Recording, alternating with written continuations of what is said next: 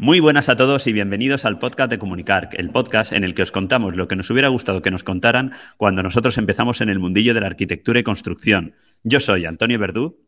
Y yo soy Enrique Arario y hoy tenemos un montón de entrevistas que hicimos en Rebuild, así que ¡arrancamos!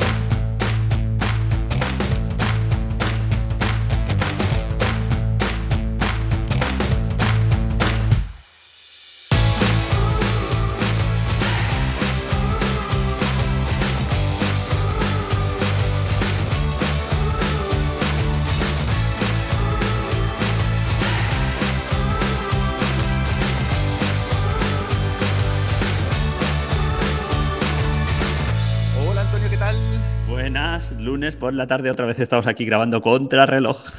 Sí, contrarreloj. Y además hoy hemos aquí improvisado un- una emisión en directo con todos los compañeros de Telegram. Que, Sí, sí.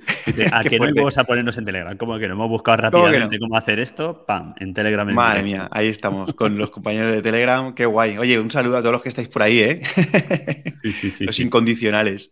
Oye, espérate, que antes que empezar, recordad que podéis estar al tanto de las novedades de Comunicar, si os suscribís en comunicar.com barra suscríbete y entonces podréis estar en Telegram viendo nuestros directos.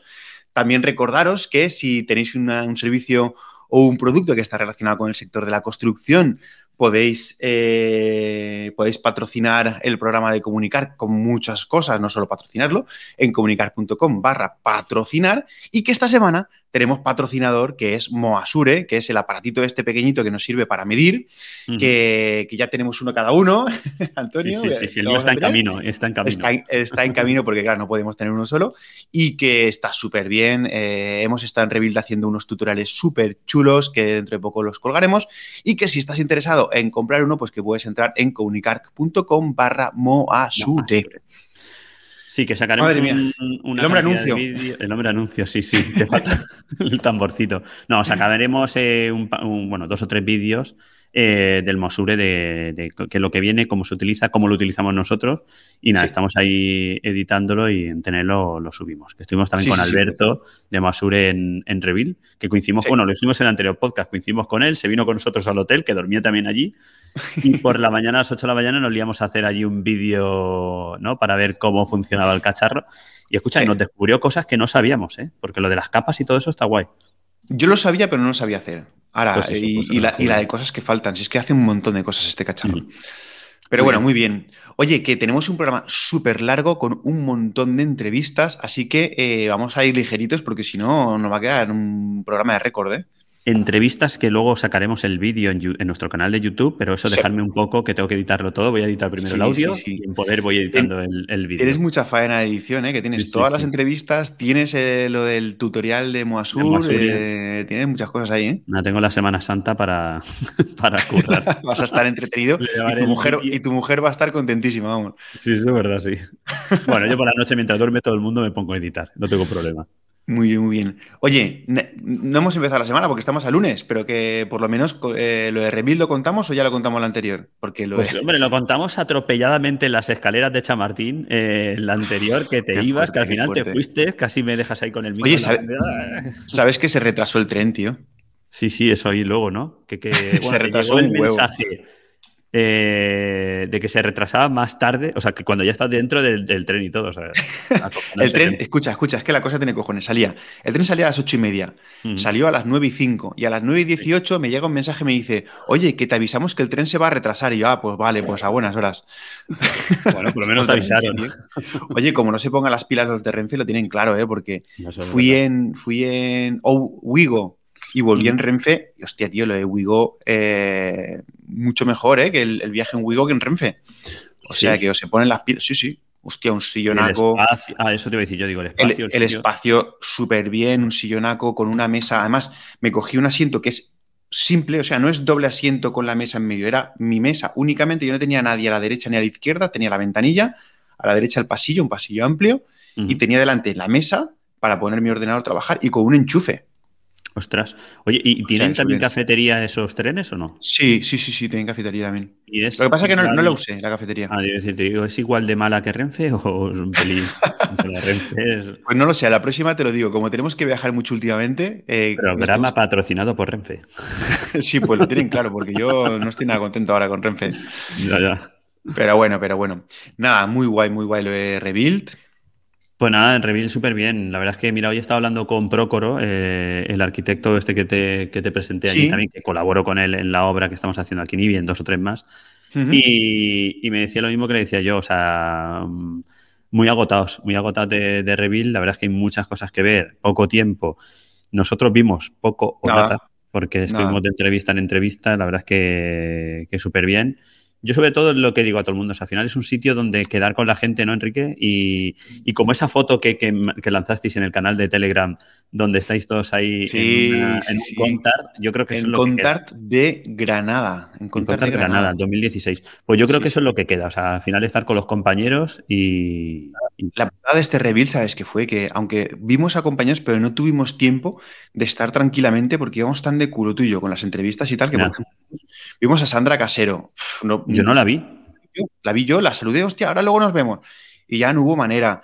Eh, quedaron entrevistas por hacer. Yo quería haber pasado por un par de estas que quería haber saludado a algunos que estaban por allí, que dije, hostia, como estoy en Revil, paso y te saludo. Hostia, no podemos pasar a saludar.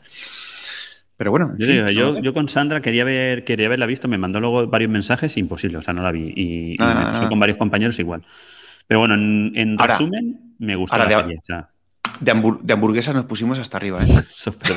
Tres días dos días comiendo hamburguesas. Yo sé que nosotros no tomamos pan ni cosas de esas. yo. yo. me tira todo el fin de semana y hincha como una bota, pero hincha como una bota. yo que no como nada de pan ni de, ni de esas cosas. Pero bueno, bien. Oye, un día es un día y no pasa nada.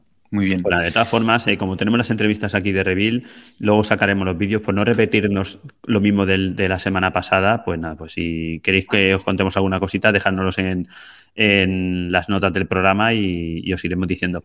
Desde aquí sí que os decimos que os apuntéis a las ferias, que merece la pena ir, que merece la pena ver los compañeros, que nos vemos el 12 de mayo en Zaragoza, ¿vale? En el Reavit. Sí, sí, ¿Correcto? de Zaragoza estaremos ahí. Ay, y se me olvidaba también. Y en abril, a finales de abril, que no recuerdo ahora la fecha, estaremos en A Coruña con los compañeros de Calcual. ¿Es en abril ya? Es en abril, Enrique, sí, sí, sí. Es en abril. Y luego a final de mayo también nos vamos a Construmat. Es el 24 y 25 de abril, estaremos en A Coruña. Hostia, hostia, hostia, pues espérate, espérate, porque igual. Bueno, venga, va. Luego lo hablamos. Bueno, bueno, en principio estamos ahí. Y si no, he confirmado ya del sí, es el en Zaragoza. El 12 por la mañana grabaremos en Zaragoza, en el Rehabit. Eh, perdona, que vamos, a todos los que están por ahí en la zona, que se puedan venir, que se vengan allí, que vamos a hacer un programa en directo y, y, luego, y luego en Construmat también, a final de mayo. Y en Construmat, sí, aquí somos los feriantes, vamos Enrique y yo con una autocaravana, con mi autocaravana. Vamos a Oye, pues nos, comunicar. nos lo podíamos pensar, ¿eh? La puedes seguir de gira. no, de gira. Bueno, bueno. Bueno, pues esa es mi semana. ¿Y tu semana qué tal? A ver, yo no, no, hay semana todavía, pero lo que sí que quiero contar es que eh, tengo ya casi, casi, casi, casi, casi cerrada la licitación esa, que es un proyecto espectacular, que, estuve ya cerrándolo el viernes. Eh, ¿Fue el viernes pasado? ¿El viernes pasado? Sí, el viernes. El viernes, el viernes, sí, sí. El viernes estuve cerrándola y ya, vamos, eh, con los últimos flecos ya, ya tenemos el sí, el sí quiero y solo estamos terminando de cuadrar dos o tres temas, pero pero es un proyecto súper chulo, no lo puedo enseñar todavía, aunque he colgado algo en Instagram porque estuvimos en la presentación del proyecto que se hizo, eh, bueno, la, presentación oficial del proyecto, pero bueno, eh, no, quiero decir nada todavía porque tenemos que terminar de cerrarlo, pero vamos, tengo unas ganas de este proyecto, tío. pero chulo, ¿Y chulo, chulo, dónde es o no se puede decir dónde es? Ya lo digo, lo digo en la siguiente semana. La siguiente semana lo, cuento todo. la siguiente semana lo cuento todo. Espero. Bueno, pues era para la semana siguiente que nos cuentes el proyecto. En tu semana nos Sí, porque está, está, está, está, siendo un parto esto, ¿eh? Bueno, pero esos proyectos, mm, no, yo creo que cuestan al final adjudicarlos y, merecen la pena. y seguro que luego nos irás contando pasito a pasito cómo va yendo el, proyecto. muy, muy especial, muy especial, muy especial. Muy bien, pues me alegro un montón. Pues nada, y, antes de empezar con el programa, o sea, recordar a todos los compañeros que están escuchándonos que por favor nos dejen preguntas en el, para el podcast mensual, ¿vale? En comunicar.com barra preguntas.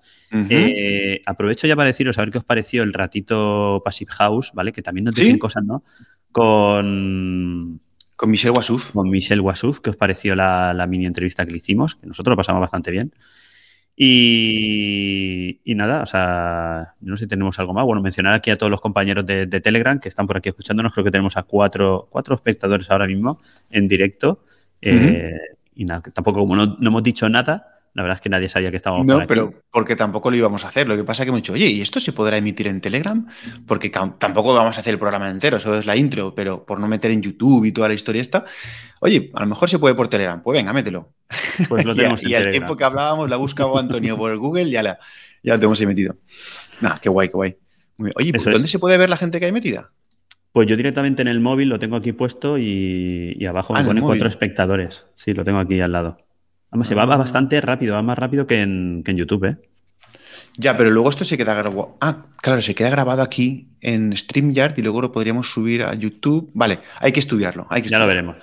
vale, y tenemos por aquí apuntado también, eh, Enrique, que hay que decirle a los compañeros que se suscriben al canal que al fin, que le llega un correo electrónico, ¿no? Me parece, y al final del correo electrónico hay un botón, ¿vale? Para poder. No.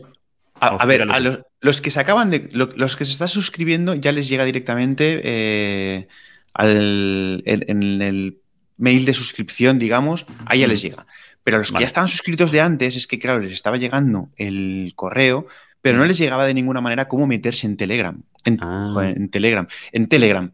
Entonces, lo que he hecho ha sido, he modificado el mail, ese periódico que sale todos los lunes con los programas que emitimos, y ahora tenemos eh, al final del mail, ahí hay un botón para poder entrar en Telegram.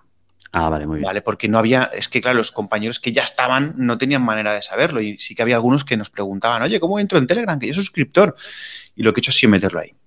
Vale. Pues Así que nada, tenéis que abrir el correo que os llega, que la verdad es que lo abre mucha gente, pero no todos. Entonces, los que no lo tengáis, los que no lo abráis normalmente, pues abridlo y ahí podéis entrar en Telegram.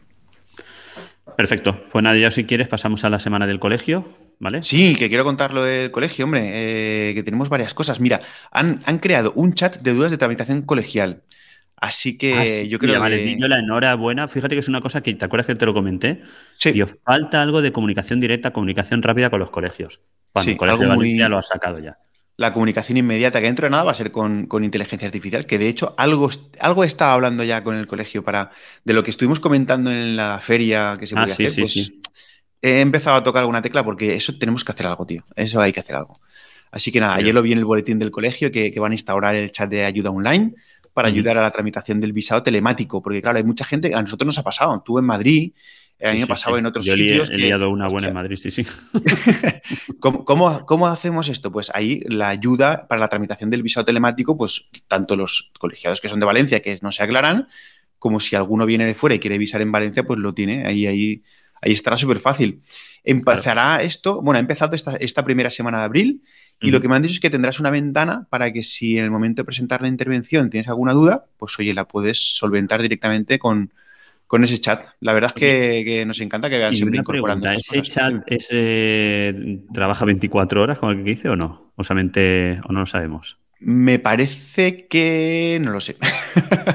lo averiguo y lo digo. Os lo preguntamos, sí. Más que nada porque yo eh, se lo comentaba en el Colegio de Madrid, o sea, porque muchas veces cuando damos de alta las obras, eh, mm. pues tú y yo, yo las doy por la noche o de madrugada. O sea, porque durante el día estoy, estoy de otros menesteres. ¿no? Como si no fuera trabajo esto. sí, sí.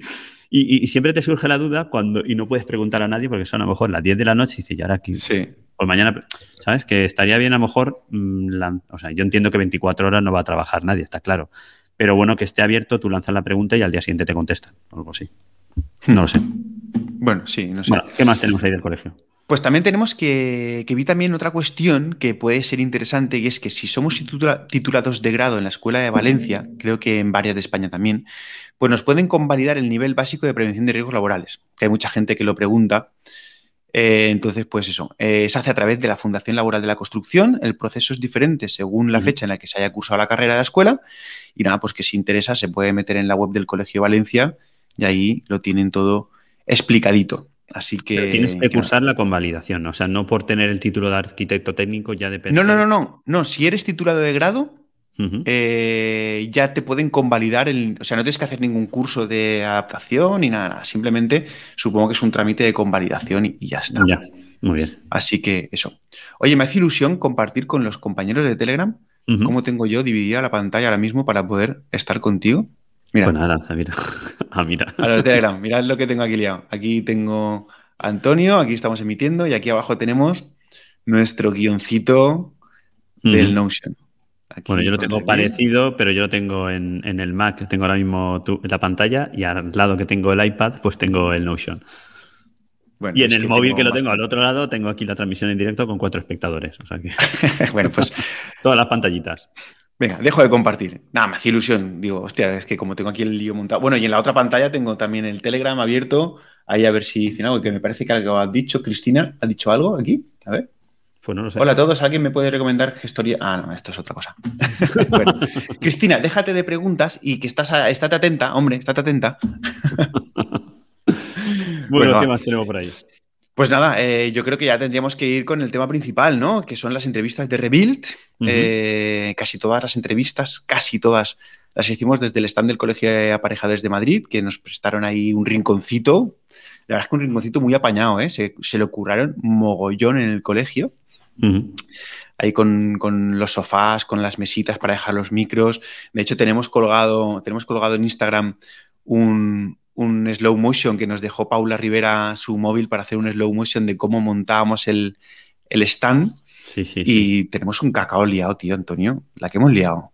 Que si micros, que si la mesa. de, lo que tenemos ahí montado. Entre los micros, la, la H8. O sea, de hecho, acabamos dejándole los micrófonos al colegio para que hiciera sus entrevistas.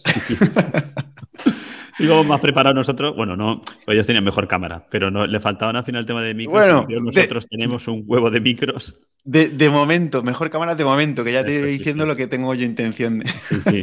Para Reyes, eso es para Reyes. De momento, sí, me la voy a pedir para mi cumpleaños, que es dentro de poco. Me la voy a pedir. Oye, y el mes también. El, mes que viene. En mayo, ¿no? En mayo, yo soy cabezón, soy Tauro, o sea, sí, sí. Yo soy el 1 de mayo, el Día del Trabajador, que lo instalaron porque yo nací y dijeron, hostia, este va a ser currante. Toma, Día del Trabajador. Para que descanses. Exacto, exacto, eso es. Bueno, ¿y a quién entrevistamos, Enrique? Pues tuvimos un montón de entrevistados. Eh, de hecho, el programa se va a quedar un poco larguito. Bueno, luego cuando lo edites supongo que recortaremos bastante porque al final la chicha... los títulos de cada entrevistado ya podéis ir saltando si queréis. Claro, no, aparte, a ver, cada entrevista que duraría 5 o 10 minutos, no duraría mucho más cada entrevista, porque se trataba esto de hacer unos tips cortitos, así que tampoco... Pero bueno, eh, empieza tú, tenemos aquí unos cuantos días. Pues mira, estuvimos con Annalise Sayago del podcast Arquitectura Sostenible, que la verdad es que la conocimos ahí en la feria, una chica súper maja y que nos estuvo contando, pues eso, que tenía un podcast que no lo sabíamos. Qué descubrimiento, ¿eh? Sí, sí. Desde aquí os invitamos a que la escuchéis, Arquitectura, Arquitectura Sostenible de Adalid Sayago. Una chica mexicana muy maja. Sí, sí. Eh, además estuvimos cenando con ella también. Eh, ¿Una hamburguesa? Una hamburguesa, por supuesto. Luego estuvimos con Paula Rivera, que también estuvimos, estuvimos cenando con ella, Arquinómadas, eh, que también hicimos una entrevista que además la tenemos, la tenemos en el programa, no me acuerdo qué programa es, pero ya tiene tres una entrevista. Una tienes tú, una tengo yo y una en común. Tres entrevistas tenemos. Con es verdad. No, no, pero bueno, pero en, su, canal, pero nosotros tenemos una entrevista con ella también en el nuestro, aquí en Comunicar, que es súper interesante, Arquinómada, y también estuvimos cenando con ella y fue un gustazo el poder compartir porque no nos conocíamos. Mira que hemos hecho entrevistas y nos, pues ya nos conocemos. Oye, eso mola. Fíjate, ¿no te da, Enrique, que, o sea, el haber compartido estos vídeos y todo eso, la ves y es como, como que ya la conoces, sí. ¿no? Sí, sí, sí, sí, tal cual. Mola, mola, mola. ¿Qué más? ¿Con qué más estuvimos? Estuvimos con Felipe Aparicio Jabal Quinto del Colegio Aparejadores de Madrid. ¿Vale? Que estuvimos ahí también, que nos estuvo contando un poquito eh, cómo, llevan ellos el colegio y, todo lo que están ahora haciendo y todo eso. Muy interesante también. es el director de negocio del, colegio, que, claro, nos cuenta en la entrevista eso del director de negocio, ¿no? Que parece que no cuadra mucho con un colegio, pero la verdad es que tiene su miga. Así que esta entrevista fue súper interesante. Y después también estuvimos con Juan Manuel Vázquez, que es el director de, industrialización de SICA. Así que, claro, esto de estar en las ferias nos da la oportunidad de poder, de poder eh, contactar con gente de este nivel, ¿no? Porque al final, pues, eh, joder, hablar con responsables de SICA, imagínate. Y estar en estas ferias nos, nos, ayuda a poder contactar con estos perfiles, muy, muy chulo. Eso es. Y también estuvimos con Esther Soriano. Bueno, estuvimos, no, estuviste, porque yo en ese momento ya sí, me Sí, tú te escaqueaste. Esther Soriano, que es la directora general de Sengoben Solutions. Y bueno, eso cuéntame tú, porque yo no estuve en la entrevista. pues nada, estuvimos hablando sobre la parte de sostenibilidad de, de Sangobain, eh, porque al final, claro, el rebuild pues, iba sobre esa temática. Y la verdad es que fue súper curioso porque están aplicando, están creando productos con, con otros productos reciclados. Por ejemplo, tiene una placa eh, una placa de cartón yeso reciclado de otras placas y tal. Y, la verdad es que me gustó mucho lo que nos contó. Y además, Jolín, eh, siendo la directora general, pues una, chica muy, muy maja y que estuve súper a gusto entrevistándola, a pesar de que me dejaste solo. Pero. ya, ya, claro, claro. Te fuiste a tomar café por ahí y me dijiste, no, me, me voy a currar, me voy a una obra. Sí, sí, claro. Y también estuvimos con Nieve Corregel, o sea, bueno, estuviste, esto también Nieve Corregel del territorio DECO, territorio DECO, sí. Que territorio, territorio DECO es una, es una, bueno, Nieves Corregel es una arquitecta técnica que además es empresaria, o sea, es una startup, digamos, es una emprendedora que a raíz de necesidades y tal, pues creó Territorio Deco, que es una, es una web en la que pues, se venden productos de decoración e interiorismo y tal, y tal. Y me, me, moló el rollo de que pasó de ser arquitecta a ser empresaria, ¿no? Arquitecta técnica a ser empresaria. Y nos cuenta, nos cuenta esa experiencia. Ah, muy bien. Y para pasar de, arquitecto técnico o arquitecto empresario, pues ni más ni menos que entrevistamos también a Sergio López de Viviendea, que es una startup de aquí de Valencia que, está recopilando datos de demanda para pasarlas a los promotores. En fin, es una startup mm, que ha estado en lanzadera, que ha tenido un montón de premios y que, está súper chula. Y aparte que Sergio es amiguete mío. De hecho, Sergio, cuando estaba empezando a lanzar Viviendea, eh, tenemos un amigo en común que, a mí me llamó y me dijo, hostia, tengo un amigo que va a lanzar una cosa, pero que quiere consultarte temas de, las redes y todo eso, que tú, tú que estás puesto. Y lo conocí hace un huevo de tiempo cuando Viviendea no era nada y ahora es un pepino importante, así que también estuvimos con él. Muy bien, muy bien. Y también estuvimos con, con Alberto. Con Alberto. Con Alberto Gómez. Con, Alberto estuvimos toda la feria prácticamente. Porque en nuestro hotel, como os he contado antes. Eh, cenamos con él, desayunamos con él.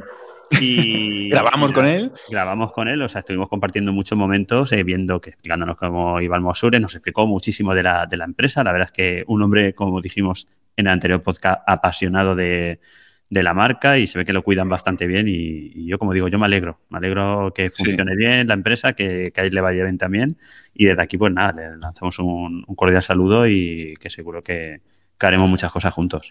Y dentro de poco veremos el tutorial con el que, grabamos con él. Bueno, dentro de poco, dentro de cuando tú puedas, cuando no te voy a presionar. voy a intentarlo, este, este puente tenerlo acabado.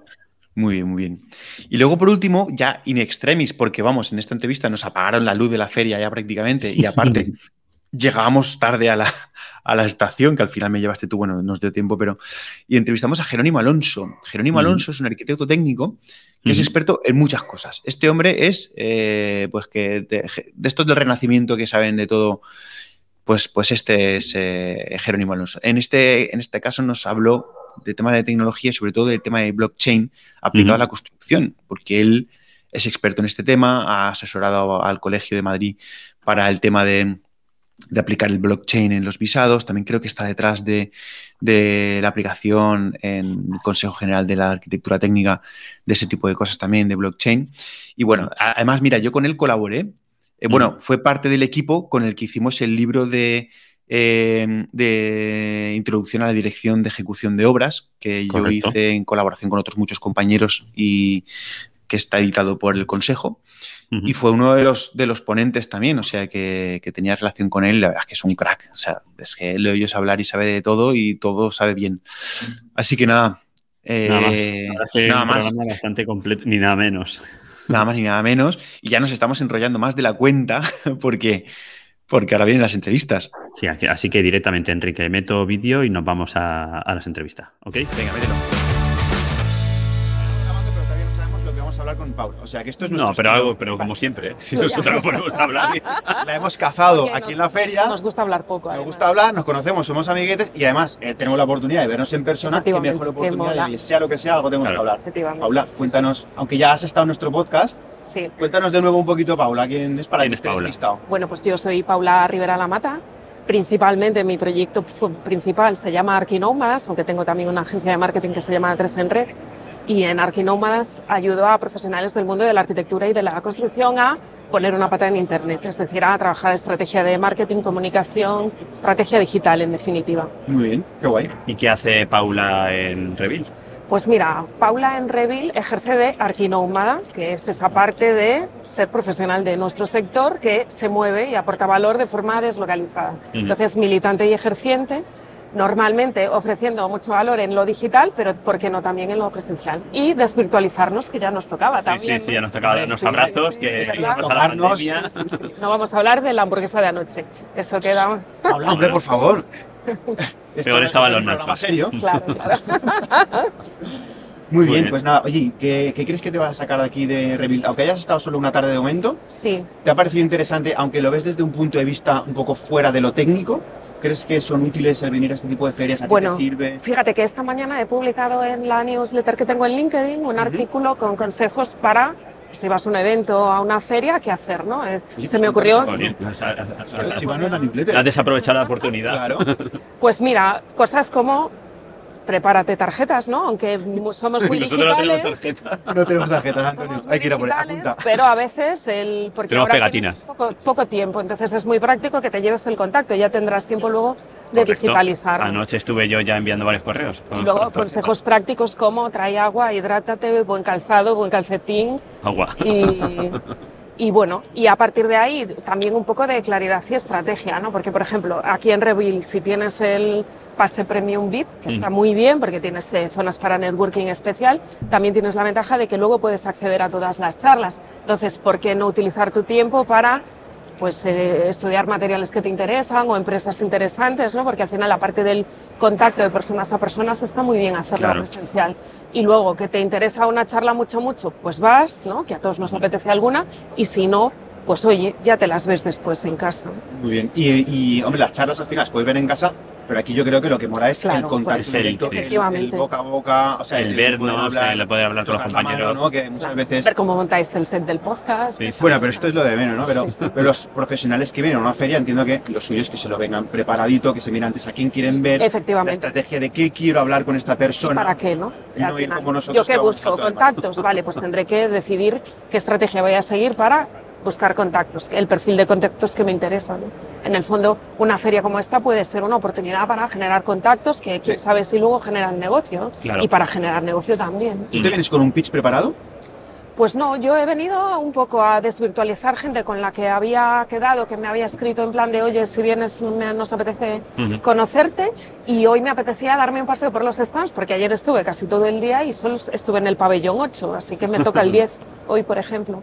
Y a partir de ahí, pues sí, con, hay proyectos y gente con la que ya he hablado un poco, pues tengo canal de YouTube, me interesa mucho dar a conocer proyectos de arquitectura conscientes, que además este es el sitio ideal, ¿no? Porque hay mucho fomento de la arquitectura sostenible. Mm. Entonces, bueno, pues algún estudio que tiene stand, por ejemplo, pues eh, es una oportunidad fantástica para invitarles, ¿no? Ya que Qué a veces un correo es más frío o te puede dar hasta más corte, levantar el teléfono y llamar a no sé quién, y aquí es como que te lo encuentras Y como que la gente está predispuesta está también, sí. predispuesta, ¿no? A poder hablar y tal. Muy Sí, bien, sí. pues muy guay. Oye, pues que sepáis que tenemos ya una entrevista súper larga con Paula, que tenemos un vídeo Sí, en el y de en el YouTube canal de de YouTube y que nos cuenta todas estas cosas con mucha mayor profundidad, así que Y seguiremos trabajando con ella. porque sí, vamos a tener más cosas. cosa más preparada, no Lo que pasa es que por nuestra culpa no hemos no avanzado, hemos podido. pero bueno. Pero estamos bien, en ello, estamos en ello. en ello. Así que nada, Estamos en Paula, ello. Bueno, pues nada, estado aquí. vosotros. Entrega oficial Venga, De la de pegatina del la podcast. pegatina del podcast. Mira, Ya os sé. Vamos a darte la. Venga, la pondré en mi portátil, ya os lo dije ayer. Bueno, pues estamos otra vez en. Bueno, otra vez no, es que no nos hemos ido. Seguimos, no nos hemos ido. Seguimos aquí en el colegio, en el stand del Colegio de Arquitectos Técnicos de Madrid, eh, dentro de Rebuild. Y ahora tenemos aquí a Felipe Aparicio Jabalquinto. Muy buenas, Felipe, Encantado, ¿qué tal? ¿Cómo estás? encantado, fenomenal, encantado de estar aquí con vosotros. Pues Un Felipe es responsable de, bueno, uno de los responsables del Colegio de Arquitectura Técnica de Madrid. Y bueno, cuéntanos tú quién es Felipe, cuál es tu Venga. función dentro del colegio Fenomenal. y cuéntanos cosas. Pues nada, como bien has dicho, soy Felipe Aparicio. eh, actualmente desempeño mi labor en el Colegio de Aparejadores y Arquitectos Técnicos de Madrid en mi condición de director de desarrollo de negocio. ¿Qué es lo que hace un director de desarrollo de negocio en, en un colegio, colegio. profesional? Que- ¿no? A ver, los colegios profesionales, ¿no? Lugares Negocio, oscuros. negocio, eso como- El negocio, ¿cuál es el negocio? El visado, ¿no? Y poco más, ¿no? Si no viso, no me colegio. Y todos estos mantras que escuchamos muchas veces. Pues bueno, realmente el enfoque que siempre le dimos al colegio desde, desde el Colegio de Madrid fue entender que, que nos constituíamos como un punto de encuentro eh, entre los profesionales de la arquitectura técnica, eh, el sector en general, a través de las empresas, promotores, constructores, fabricantes de materiales y, por supuesto, también en punto de encuentro para la sociedad, ¿no? Mm. La sociedad en todas sus formas, la ciudadanía y la administración. Por lo tanto, en esa línea sí que aparecen muchas maneras de, de desarrollar eso que se llama negocio, que siempre, no, no siempre, mejor dicho, tiene un- unas connotaciones eh, Sí, positivas, ¿no? porque los negocios son óptimos, buenos, permiten crecer la sociedad y entendíamos que, que teníamos un camino por andar ahí. Eh, ¿Qué es lo que se hace desde la dirección de desarrollo? Pues realmente encontrar líneas de actividad que alimenten a los colegios no solamente del visado, sino de otras vías de potenciales ingresos y, por supuesto, de llegar a la sociedad. Ujú. En concreto tenemos un conjunto de, de empresas dentro del grupo Aparejadores Madrid, corredurías de seguros, ECUS, que son agencias de colaboración con, con los ayuntamientos para la gestión de licencias, y la área de formación, la agencia de certificación profesional, y además el hub tecnológico, el hub tecnológico de, de la construcción, es que, que es el que nos es lo que nos trae aquí, efectivamente, el cacharreo, ¿no? Y además un cacharreo que, que, jolín, como se suele decir, pues en la construcción siempre se nos ha dado una connotación un poco de artesanía, ¿no? Sí, y tal. ¿Eh? Yo siempre Están digo... Un poquito dos pasos por detrás de. Sí, sí, y actualidad. además, eh, ahora que está la palabra indu- industria por todos lados, pues bueno, la industria eh, se entiende como algo que, que sale sistemático, con procesos de producción como muy, sí. muy ordenados y, y- y, insisto, y repetitivos. Y bueno, pues la construcción, si yo siempre digo lo mismo, un edificio con la misma estética, con la misma distribución, ejecutado en un terreno distinto, ya es una unidad completamente distinta Sí, sí. simplemente por el hecho de que lo cambies de ubicación. ¿no? Y por lo tanto, el concepto de eso, de la tecnología asociado a esos procesos de industrialización, no siempre lo hemos asumido bien, ¿no? Si no, si Se no, ve desde la lejos. boca de hacerlo, pues se veía desde lejos, ¿no? Luego vas a la obra y la obra sigue siendo artesanía, ¿no? Claro. Pero yo creo que gracias a, un poco al compromiso que desde el sector siempre hemos mostrado por seguir mejorando, y, por qué no decirlo, y no es por doraros la píldora, Jolín, que, que somos amigos y si nos tenemos que tirar los dos a la cabeza nos, nos diramos, pero por labor como la que hacéis vosotros, desde, desde vuestra eh, mensaje que lanzáis a la profesión, pues creo que sí que hay ejemplos que, que demuestran que, que el sector se está innovando, ¿no? que, que- que realmente eh, ya no se hacen las cosas eh, tan artesanas y no se Como hacen toda la vida, ¿no? con los recursos de toda la vida. Sí, ¿no? sí. Yo creo que Fal- hemos Falta ido- igual que llegue más abajo, pero yo creo Sí. que ya hay ciertos niveles que estamos tecnologizándonos Sí, mucho. sí, muchísimo. Falta que vaya bajando escalones. Muchísimo, muchísimo. Para- Y es más, apuntando un poco a lo que comentabas, yo creo que lo que sí que, que tenemos el reto del sector a la hora de aplicar las nuevas tecnologías es hacer las cosas de manera más eficiente, consecuencia de la aplicación de las nuevas tecnologías, pero que no se pierda esa percepción por parte del cliente de que las cosas se hacen como toda la vida, ¿no? Por lo menos que el resultado final sea el de toda la vida. El que se espera. Eso es. Yo, por ejemplo, nuestro vector principal dentro del hub tecnológico ahora mismo es la industrialización, ¿no? que está un poco en boca de todos, además en un momento dentro del sector que es complejo, ¿no? Carestía de mano de obra especializada, subidas de precios, eso todo hace un cóctel que provoca que haya inestabilidad en los plazos y en los compromisos de entrega hacia nuestros clientes. ¿no? Y la industrialización parece que resuelve todas estas cosas. Pero sí que es verdad que cuando le preguntas a, a, a alguien acerca, oye, las viviendas industrializadas son iguales que una vivienda construida tradicionalmente, pues siempre te queda un poco eh, ese mensaje eh, por parte del usuario final de duda. ¿no? Entonces Sí. yo creo que el reto que tenemos también en ese sentido es el ser capaces de aplicar las nuevas tecnologías, pero que la percepción por el cliente final sea de un producto De un de, producto bueno, de calidad. Siguen teniendo la percepción de que es la caseta de madera dejada caer en un Claro. terreno Correcto, correcto, y que aquello correcto. Pero eso pasó igual cuando entró el- la placa yeso laminado y Sí. cuando entran nuevos productos pasa eso. O sea, la gente Claro. es reacia ¿no? al cambio y es reacia a, a hacer algo diferente de como se hacía toda la vida. Sí, Mira, yo tiene que ver la ventaja muy claramente. O sea, yo cuando hablabas tú ahora de lo de la placa de ellos laminada, recuerdo que, que- que, bueno, pues todo, tenía un compañero, jefe de grupo, que, que decía, joder, es que con esto puedes entrar en casa del vecino con un cúter, ¿no? Cortas, tal. Bueno, a ver, son exageraciones, ¿no? Pero sí es verdad que, que luego no hay malos productos, hay productos mal, puestos, mal aplicados. Y, y, llevándolo al extremo ya de lo que es una, una solución global, la entrega de una vivienda industrializada o de una edificación industrializada, pues no es ni mejor ni peor. Si se ejecuta bien, será una, un, buen producto. buen producto.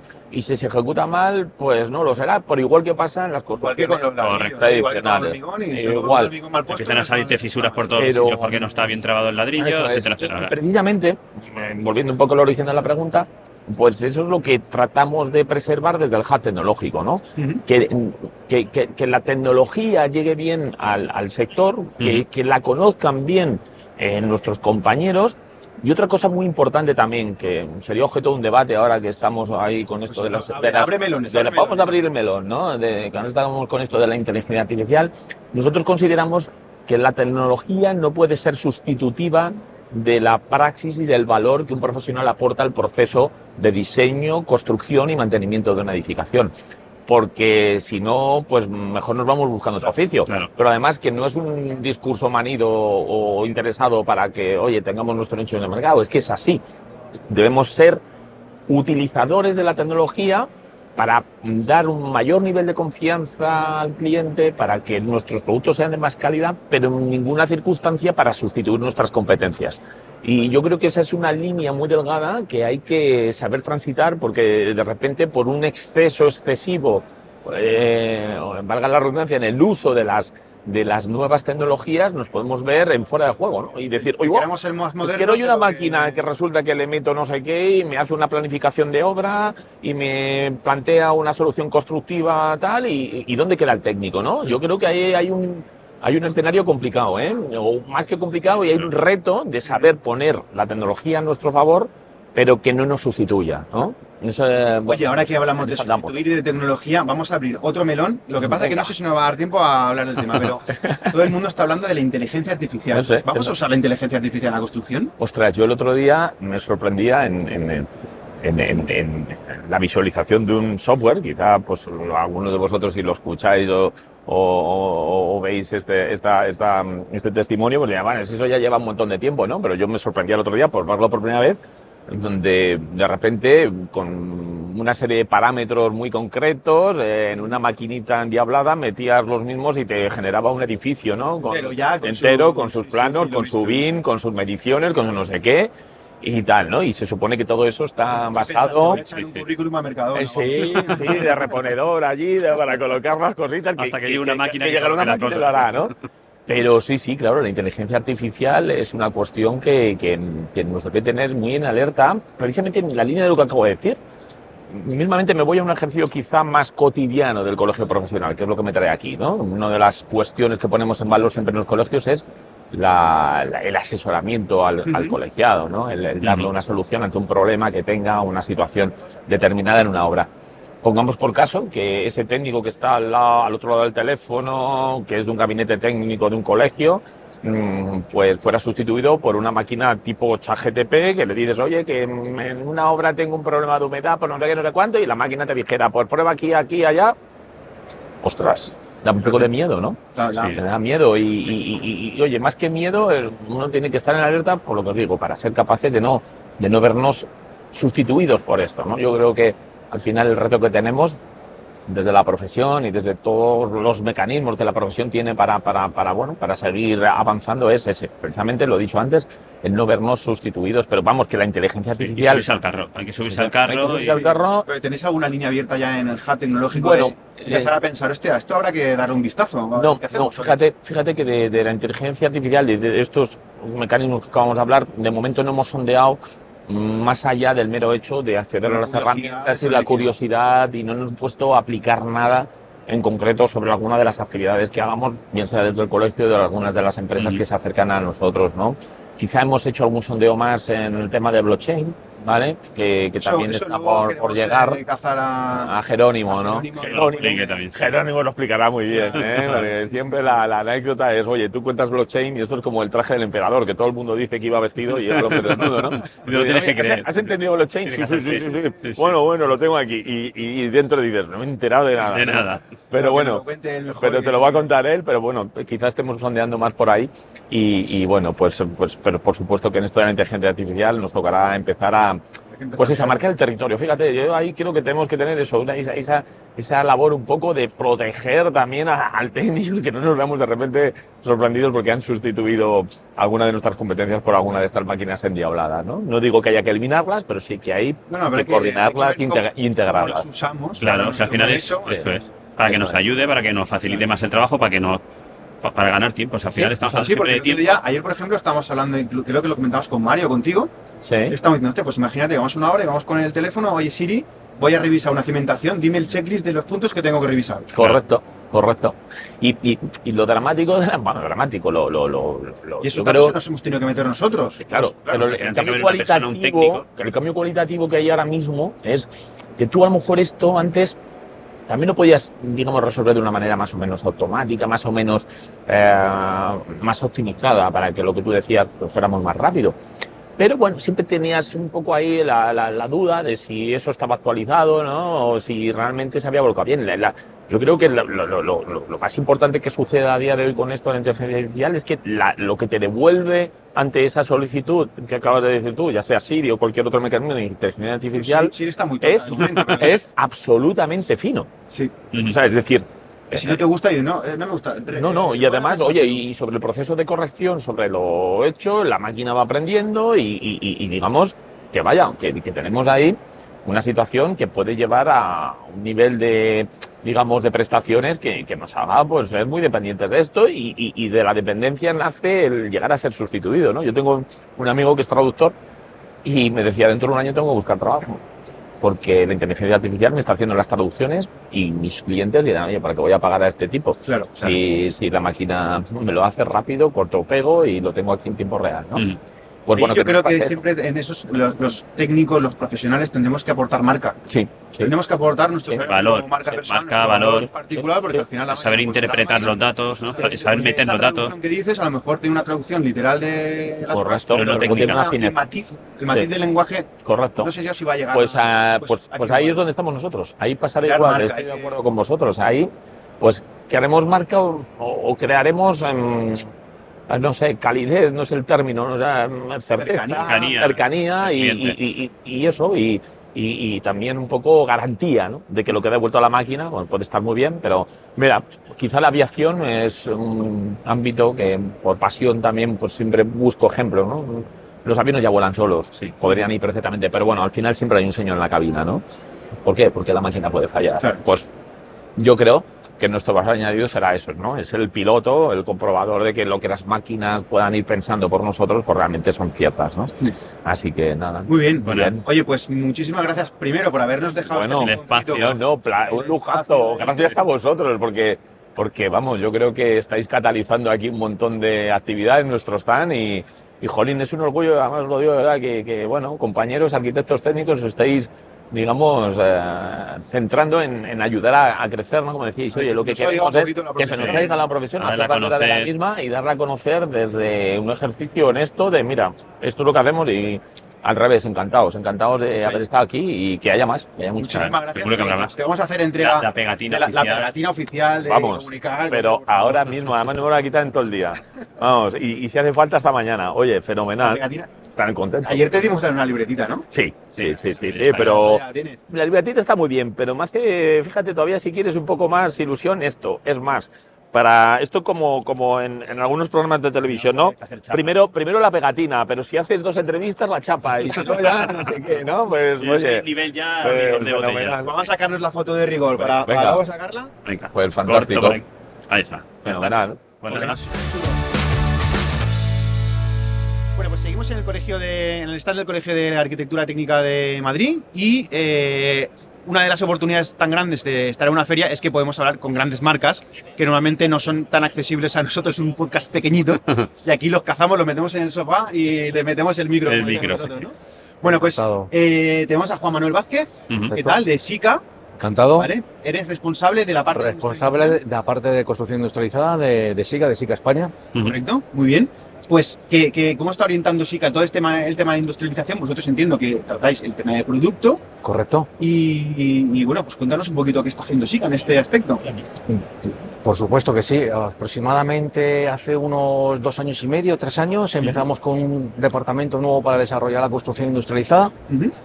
y al final lo que estamos intentando es analizar cuáles son los requerimientos y las necesidades de los industriales, digamos, ya no construimos casas, intentamos fabricar casas claro. y bueno, pues intentando aportar esas nuevas soluciones a un- una nueva fábrica, una nueva, una nueva industria, ¿no? que es la construcción industrializada. Claro, porque entiendo que cambiará mucho hacer una obra llena de polvo, de barro, en una cimentación en el sitio, que hacerla en un entorno más Más controlado. controlado. al final son al final tenemos las mismas, digamos, eh, el- el- la necesidad es la misma. Por ejemplo, eh, por un ejemplo que yo creo que los ejemplos vienen muy bien.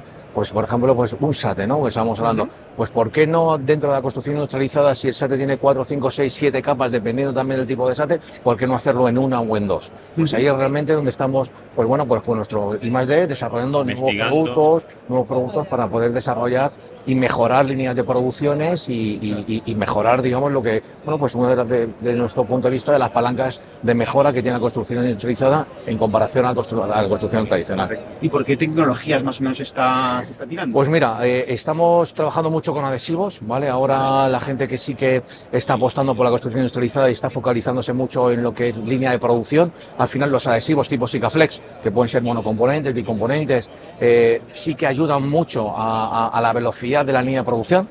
Cuando, por ejemplo, os vuelvo a poner un ejemplo, ahora tenemos un, un proyecto que estamos implementando y está desarrollando ya con varios clientes a nivel nacional, que lo que estamos haciendo es, en vez de la fijación de lo que es el- eh, la placa de isolaminado, el interior, eh, sobre el rastrel de acero, pues en vez de hacer los 400.000 tornillos o fijaciones mecánicas, adheridos, para evitarnos, por supuesto, luego poder pasar el filler y tornillo, etcétera, etcétera, y luego pues mejorar sobre todo la, digamos, la calidad del panel. Al final el adhesivo lo que está cogiendo de otras vibraciones, dilataciones, las absorbe el adhesivo, con lo cual aportamos durabilidad a la misma placa, a la misma solución. Y por supuesto con una velocidad en producción que no te lo va a dar el, el, digamos, el método tradicional. Mm, Muy bien. O sea, la verdad es que es un producto, o sea, sobre todo ganas en rapidez, ganas en, en, en gestión de residuos, no tienes todo el residuo de toda la tornillería.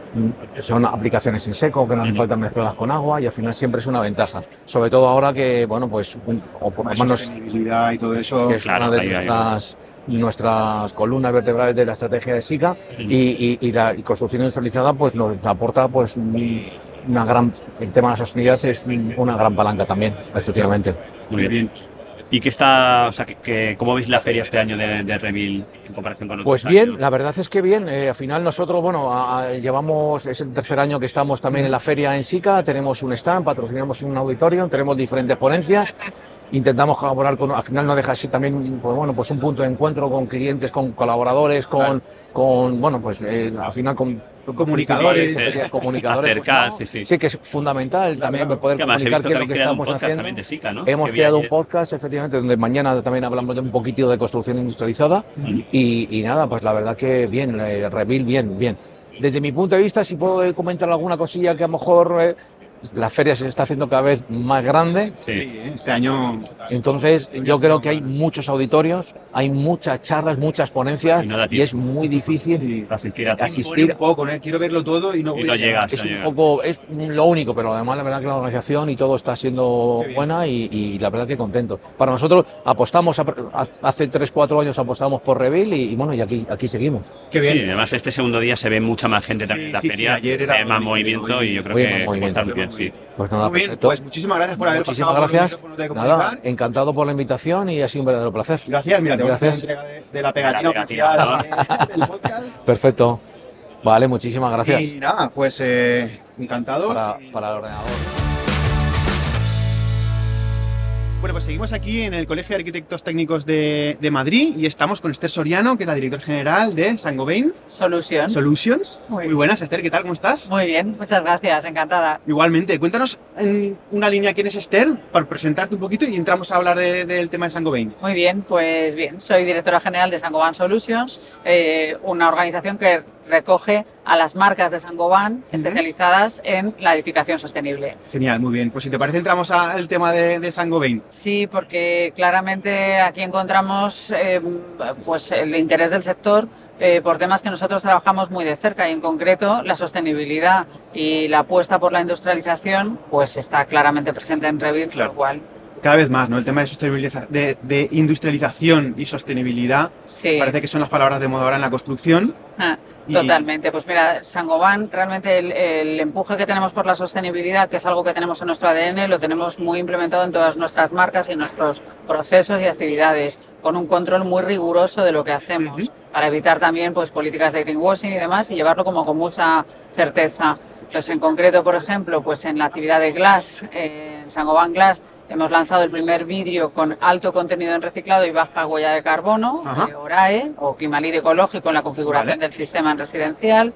En Placo, en la actividad de Placo, hemos lanzado la primera placa con alto contenido en reciclaje, a partir de los desechos que utilizamos, ¿De que traemos placas? de las, efectivamente, Anda. que traemos de las obras, recogemos la, placa en obra y la llevamos y la convertimos en una nueva placa. Bueno, bueno. ¿vale? Placo Planet.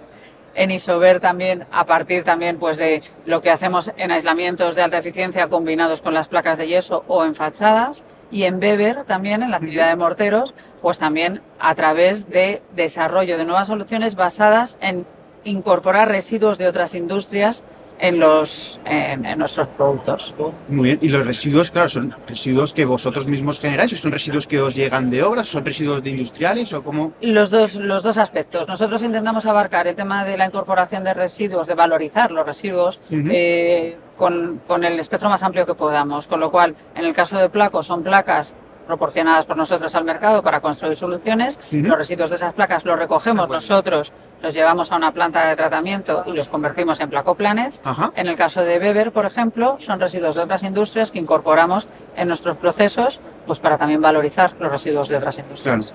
Muy bien, muy bien. Oye, pues eh, muy interesante porque al final eh, yo creo que es una obligación ya de todas las marcas, de cierto nivel, evidentemente, estar con el tema de la, de la sostenibilidad.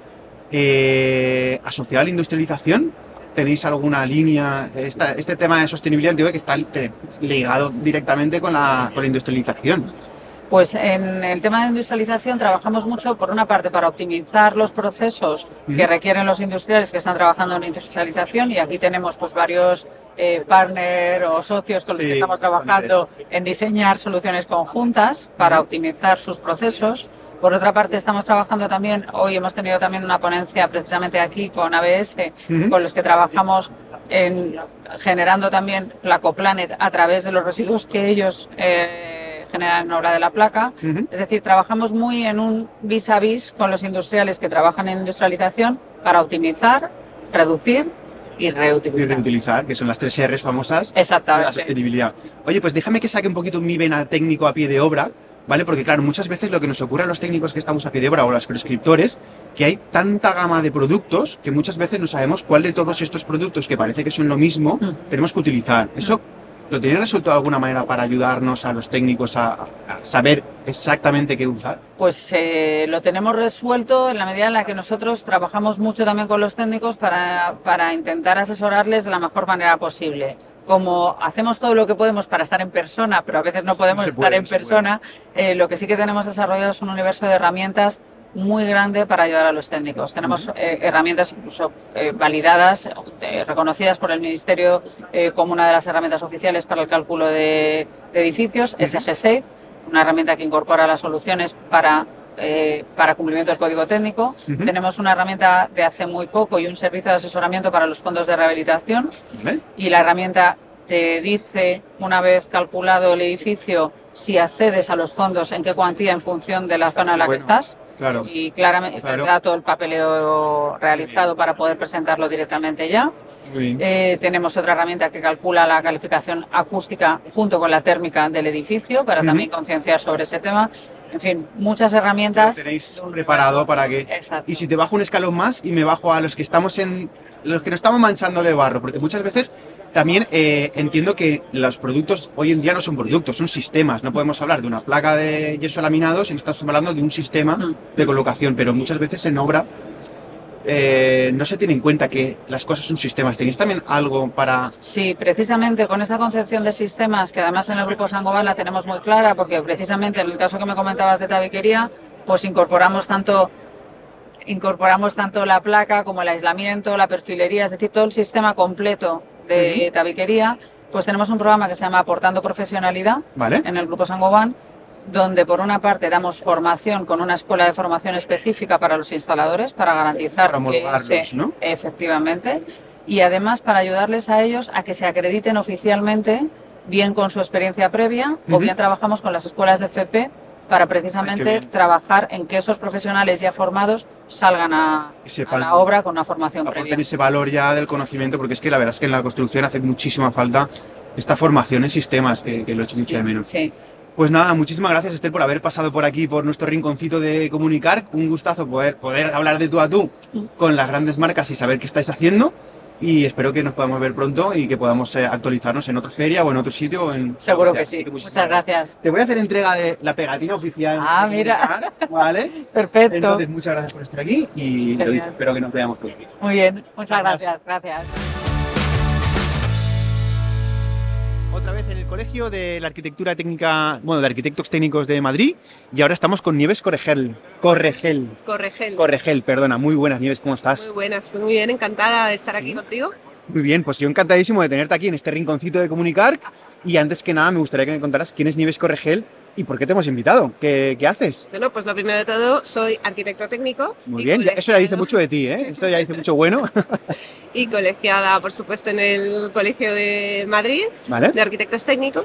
Y bueno, pues mm, he dedicado, llevo ya bastantes años de, de- de profesión, llevo como veintitantos años de 23, 24 años de profesión y he dedicado gran parte de mi carrera pues a hacer eh, obras y, y, digamos pues eh, temas más convencionales para los arquitectos técnicos Ujú. y El de toda la vida, vamos. de toda la vida, jefe de obra, direcciones de ejecución y demás, y en empresa constructora. Y llegó un momento en mi carrera en el que quería más, quería más, quería más, y, y mi empresa no pudo ofrecérmelo, Ujú. y entonces decidí pues que quería emprender, y monté Qué mi guay. propia empresa. Te pasaste el juego y entonces subiste de nivel ya, ¿no? De Bueno. cosa. Bueno, eh, Tiene sus, sus cosas, pros ¿no? y sus contras, pero tengo que decir que si sigo aquí es porque tiene muchos más pros para mí que contras Claro. en este momento. claro, si no elegirías otra cosa. Claro. Entonces te montaste una empresa, algo relacionado con la Pues, arquitectura, la construcción, el... Tampoco, porque como soy culo inquieto, pues he seguido formándome mucho y, y una de mis pasiones siempre fue la arquitectura interior, el interiorismo, y entonces pues quería hacer algo relacionado con, con mi pasión, ¿no? Para estar entretenida toda mi vida laboral ¿Y cómo- ¿Y trabajando. cómo conseguiste Bueno, pues machear esas dos partes? Pues para empezar tuve que formarme mucho porque para ser empresario no Sí, eso no lo- arquitecto técnico. A continuación tuve que formarme muchísimo en el mundo digital y, y apoyarme también en empresas, en aceleradoras de startups y demás Ujú. que me apoyaron para aprender el mundo digital, cómo se monta una empresa. O sea, que tenemos una arquitecta técnica startupera. Startupera totalmente. Qué bueno. Oye, ¿qué es lo que has montado? Porque Bueno, pues- yo te he oído antes y me ha parecido muy curioso el tema. Además, la comparación que has hecho es bastante acertada. La empresa se llama eh, Territorio Deco. ¿Vale? Es un marketplace de venta de muebles y decoración, de Vale. diseño. ¿vale? Pero además hemos ampliado el negocio a las reformas, a los proyectos de interiorismo y reforma de casas de autor. Porque hemos detectado que Casas es un de autor. Sí. De ahora me profundizas en eso de casas de autor. Sí, bueno, hemos detectado que es un nicho muy que, que está ahora mismo muy latente y, y donde había una necesidad importante de hacer reformas de diseño, de convertir casas en hogares, de personalizar los hogares y de rentabilizar inversiones, eh, pues reformando con calidad y con diseño. Pero reformando en, eh, dirigido al cliente final o dirigido a otro público. Tanto a cliente final como a inversores, fundamentalmente a inversores que, que quieran explotar tipos de viviendas, bien para comprar y vender, bien para comprar o, y luego después alquilar, Ujú, sobre todo en este último caso. Muy bien. Eh, lo que convertimos es en hogares eficientes, en hogares con fácil mantenimiento, de diseño y, y- y que funcionan. No tiene nada que ver con el tema de home staging ni nada de eso. No, no. Es no, otra cosa. es- Vale, vale, vale. ¿Qué es exactamente? ¿Qué, qué hace esta plataforma? Pues vamos a ver, eh, en la plataforma propiamente, un particular o un profesional puede comprar un mueble o decoración de diseño y puede contactarnos para que nuestro equipo le haga eh, el proyecto de interiorismo y decoración de su vivienda o sus viviendas o sus promociones de viviendas. Vale. Aquí, O sea, que realmente vendéis, por un lado, el producto, que sería es. Eh, decoración, eh, sillas, es. mesas, lámparas, eh, tal. Eso es. Y por otro lado tenéis el servicio de te lo pongo en el sitio. Te lo pongo en el sitio, te decoro, te hago incluso la reforma de una casa antigua para eh, que esté acondicionada eh, con materiales modernos, con materiales sostenibles y luego además te lo decoro con parte de nuestro catálogo de, Muy guay, de qué chulo. de. Oye, pues lo de vivienda de autor. la Vivienda de autor. que, porque, a ver, yo hago, yo hago viviendas que son viviendas unifamiliares, así como un poquito más tal, pero vivienda de autor es con un diseño particular o es algo que. Bueno, yo creo que vivienda de autor, nosotros llamamos vivienda de autor a una vivienda personalizada, a una vivienda exclusiva hecha para la persona que va a vivir en ella. Vale. Eh, después de la pandemia, durante la pandemia, nos, nos dimos cuenta, mm, yo creo que casi todos, de lo importante que es que nuestra casa se convirtiera en nuestro refugio, en nuestro hogar. Cómo los espacios empezaron a tener mucha más importancia, nuestras necesidades de teletrabajo, nuestra necesidad de apertura para reunir a la familia, eh, todo eso ha dado lugar a un cambio en la mentalidad de las personas, que nosotros estamos detectando que desde la pandemia es bestial, ¿no? Entonces, eh, la gente ya no quiere una casa con puertas, cocina y tal, y como De sea, algo quiere su casa. Adaptada a él. Quiere su casa con su personalidad, que transmita su personalidad y su forma de vivir, sobre todo. Hay gente que le gusta hacer vida en torno a un espacio abierto alrededor de la cocina y sin embargo hay gente que le gusta vivir eh, más a puerta cerrada, con espacios más diferenciados, con un pequeño espacio de teletrabajo, dentro o fuera de un dormitorio, con espacio para tener hijos, sin espacio para hijos, pero para alojar a un amigo. Todos esos ritmos de Esa vida adaptación. esa adaptación eh, ya no es me adapto como puedo con la casa que tengo, es no, yo quiero mi casa que se adapte a esto, Qué guay. a esta forma. Pues me parece súper chulo el que Me encanta. ese emprendimiento. No, no, claro, al final.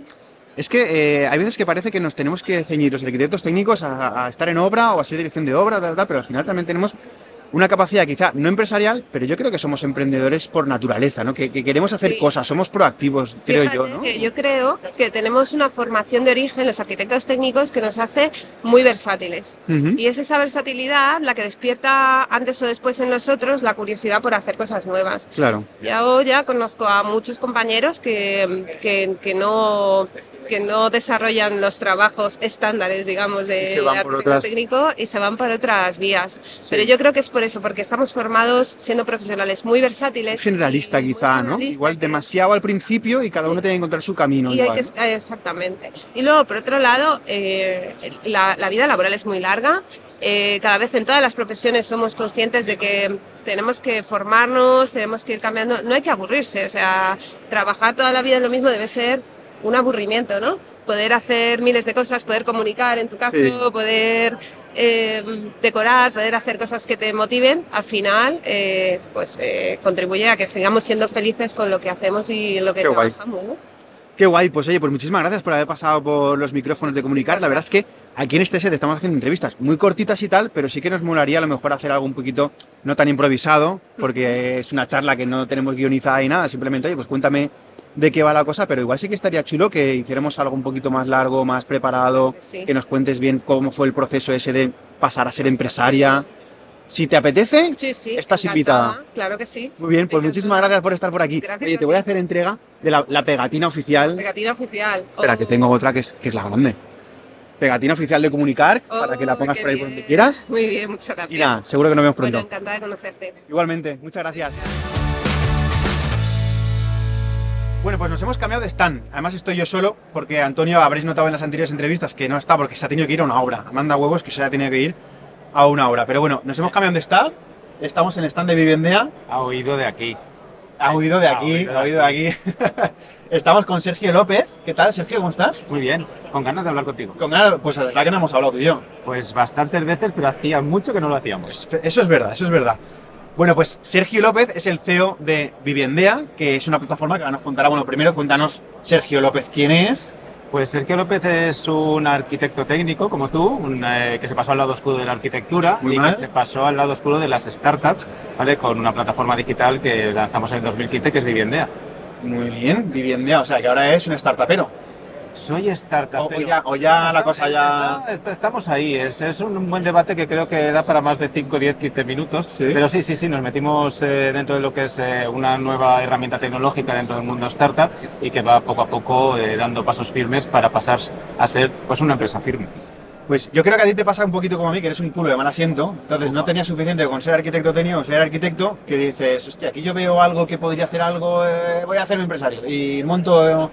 Pues sabes principalmente porque lancé la plataforma, porque yo siempre digo que me cansé de esperar, ¿vale? Y no encontré ninguna herramienta para, desde el estudio de arquitectura, hacer proyectos conforme al cliente final. Claro. ¿vale? Entender quién iba a vivir ahí. Ajá. Y esa herramienta que no existía en el 2015 nació como un apéndice de mi despacho de arquitectura, yo ya había evolucionado como algo totalmente Y independiente. ya, ya, no hay estudio potente. y ahora es otra cosa, ¿no? Correcto, correcto, porque al final, eh, bueno, ¿qué es Viviendea? Sí, Viviendea- cuéntanos. Vivienda es una plataforma, entendida una plataforma como el aterrizaje donde usuarios y agentes de la nueva se entienden. ¿vale? Por parte del usuario diseña una vivienda que aún no existe y que espera recibir de los agentes de la edificación, promotores, gestores de cooperativas, constructores, arquitectos y aparejadores o arquitectos Por supuesto. ¿vale? Y por, eh, por otro lado, un SaaS, ¿vale? Para estos, todos estos agentes, donde ellos entienden perfectamente cuando van a hacer el proyecto inmobiliario qué proyecto tienen que hacer. O sea, que le estás dando datos, ¿no? Estás recopilando No, no, los datos. no, al revés, eh, damos algo más, ¿vale? Nosotros hemos generado un proyecto digital donde la oferta se ajusta a la demanda y no al revés. El proceso actual, eh, la parte más importante, el momento en el que el promotor, el arquitecto y el aparejador necesitan decir qué producto van a comercializar, lo hacen en función de la data, de la data que lo dan Claro. los grandes portales o los grandes también eh, servicios de, de- de Big Data.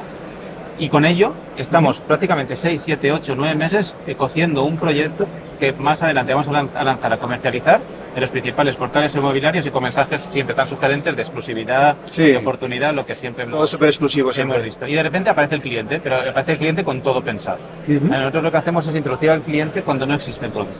De tal manera que a través de un proceso digital de tres fases, arquitecto, equipo de arquitectura y equ- equipo promotor pueden ir adecuando el proyecto a la demanda real. Pero sí que son datos, porque tú estás cogiendo al cliente, son personas, las personas tienen unas necesidades y tú lo que estás es recopilando esas necesidades para que el arquitecto sepa por dónde tiene que tirar un poco en función de la demanda que tiene, ¿no? Correcto, pero trabaja, eh, es un poquito más allá. Llevamos eh, el dato, ¿vale? En vez de trabajar con Big Data, hemos dicho que trabajamos con Small Data, Ujú. y el Small Data es porque detrás hay personas. Claro. Desde el último mensaje que también estamos dando de la plataforma es que eh, co- conectamos personas con personas.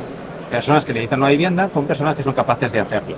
Entonces, no, eh, tenemos data, la que quiera, para aburrir. Claro, no, sí, me imagino. Desde Pero el el- 2015, imagínate. Correcto, pero al final no es únicamente la data. Nosotros somos muy exigentes con el usuario.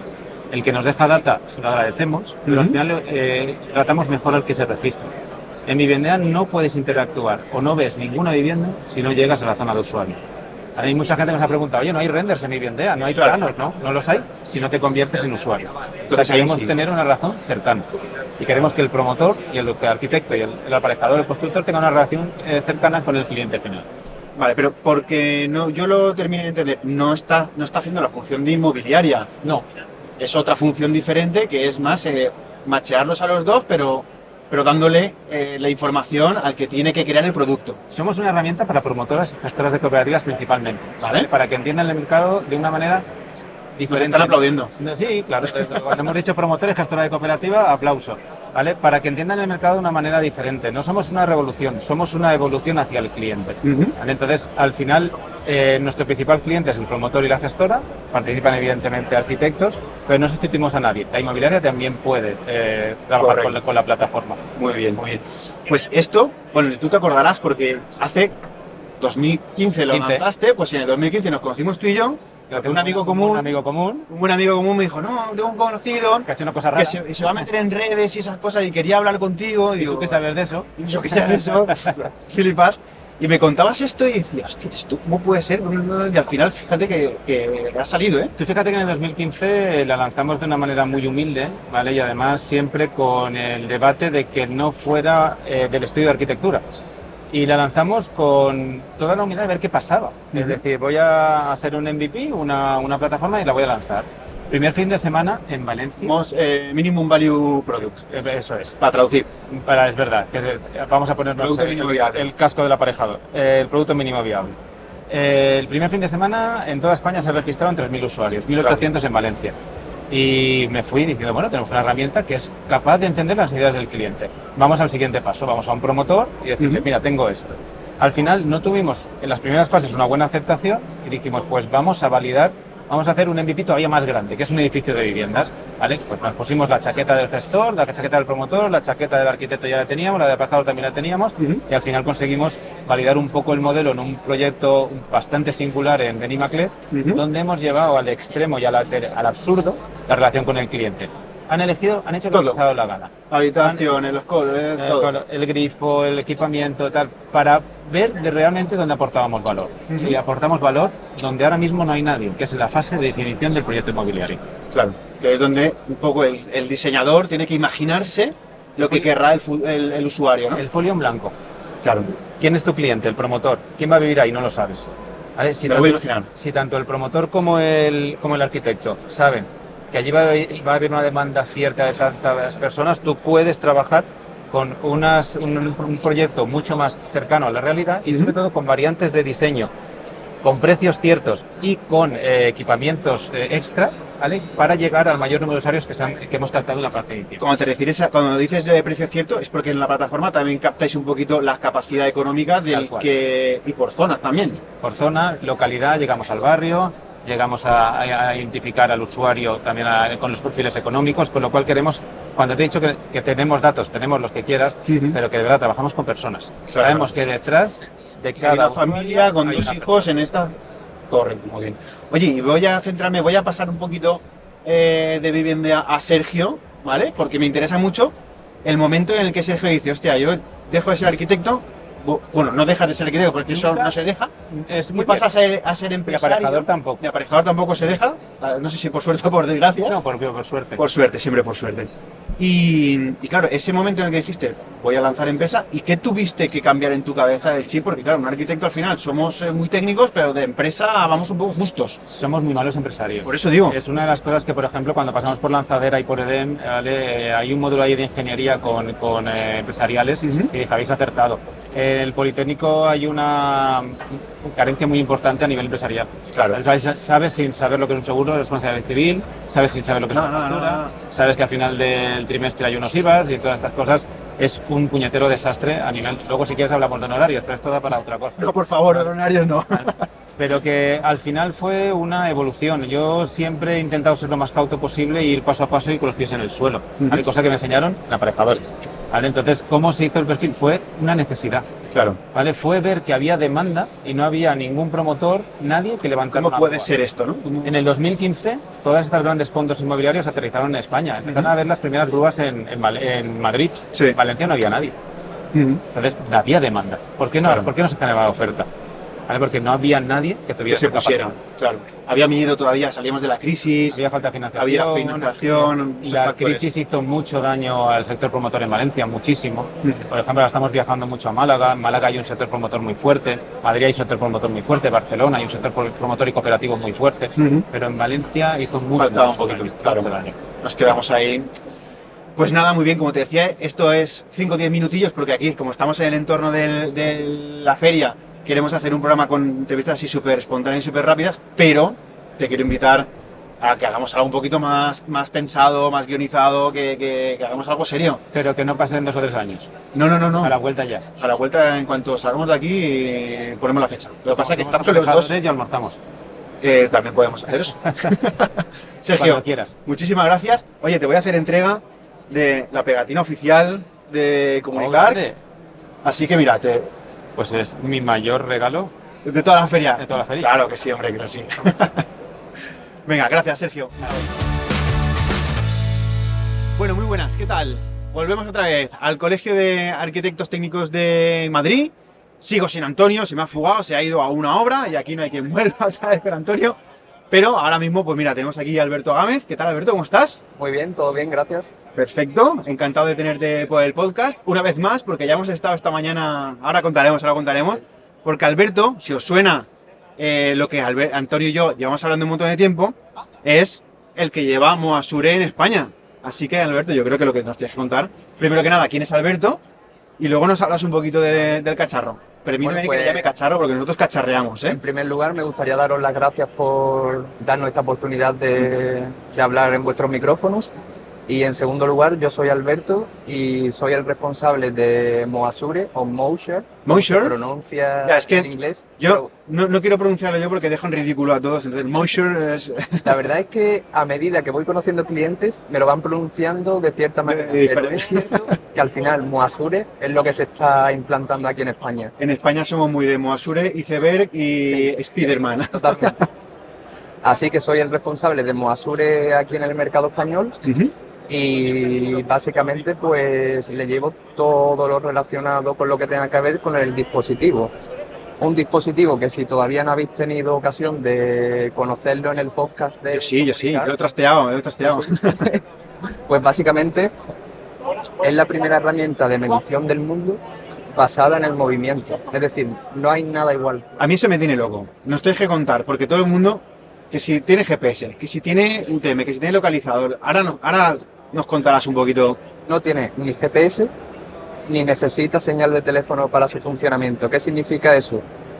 Que simplemente conectándolo por Bluetooth a una aplicación móvil totalmente gratuita que se llama Moasure Pro, yo a medida que me voy moviendo por el terreno, me va calculando pues área, perímetro y elevación. Entonces. ¿Pero cómo coge el dato? Pues básicamente este dispositivo dentro del Moasure tiene aeroscopios, giroscopios y un algoritmo propio Ajá. que hace que el dispositivo en todo momento Sepa dónde está. sepa dónde está. Hostia, qué bueno. Entonces, claro, eh, por ejemplo, arquitectos técnicos de Canarias, por ponerte un ejemplo, me dicen, Alberto, normalmente hay, vamos a muchos sitios a medir y no tenemos cobertura móvil. Entonces este dispositivo Claro. nos soluciona el Claro, problema. porque lo hacen local y luego ya lo. Qué bueno. Efectivamente. Qué guay. Pues nada, nada, sigue contándonos del, del aparatito, que es esto es el corazón, digamos, del Moasure, ¿no? Esto es lo que, lo que capta Lo que capta el dato. el punto de referencia lo tenemos aquí, Ajá. pero si o sea, yo- aquí, aquí es donde estaría el cero, ¿no? Cuando mido, ahí es donde está el punto de... Ahí está el punto de referencia.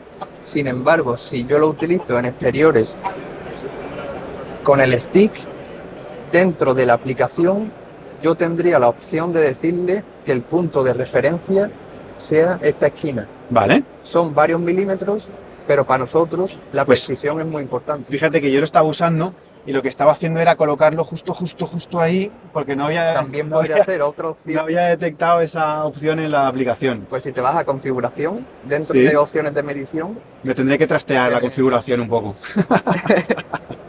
tienes esa opción. Muy bien. Y es- esto también viene, o sea, esto es también de Moasure, está pensado para el, para el aparato, no es, no es que es esta pieza solo, ¿no? Es todo el stick Son este, tres, pe- son tres piezas, ¿vale? pero que es el, el palo es extensible. Entonces lo puedes ajustar a la forma que a ti te venga bien ¿Vale? y lo sujetamos por aquí. Como puedes ver, la empuñadura es bastante cómoda en ese sentido y pondríamos el dispositivo aquí en la parte de abajo y en la parte de arriba yo colocaría el teléfono para que yo a medida que voy tomando las mediciones sobre el terreno a tiempo real Te lo va, te lo va registrando. me lo va registrando efectivamente.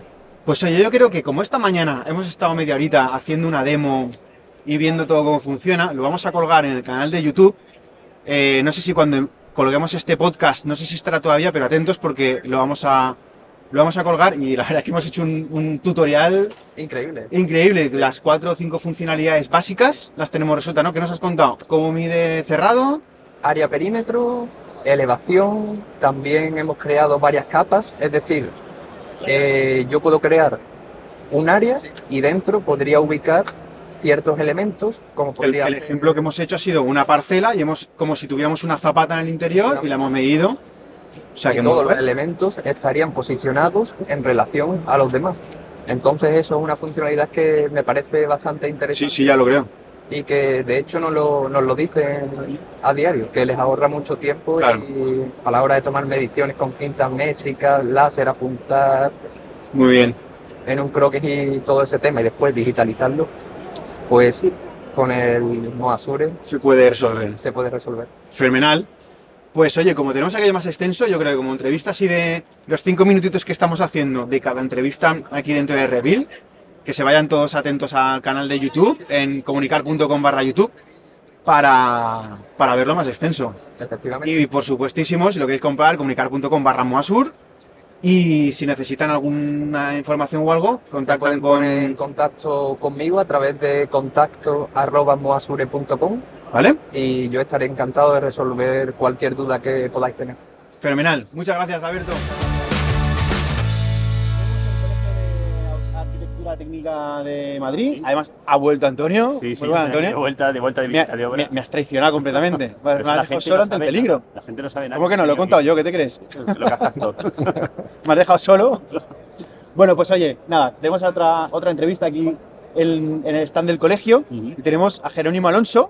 Muy buenas, ¿cómo Muy estás? buenas tardes, Enrique. Buenas, Antonio. Que, por cierto, yo, Jerónimo y yo coincidimos en el- la publicación del- de la guía De de la de Dirección de. Ejecución de Obra del Consejo De- General de la Arquitectura exactamente. Técnica. Que, joder, menudo currazo nos pegamos ahí. Sí, además yo creo que ha tenido buena aceptación por el colectivo y, Parece que sí, parece y no solo la guía, sino el curso que ha venido posterior y muy dirigido a, a egresados nuevos. Que es decir, eh, hombre, también sirve de repaso para los que somos profesionales el tener un poco actualizado aquellas Sí. atribuciones Al- o quehaceres. Alguno lo habrá cogido. Hostia, yo sí lo hago.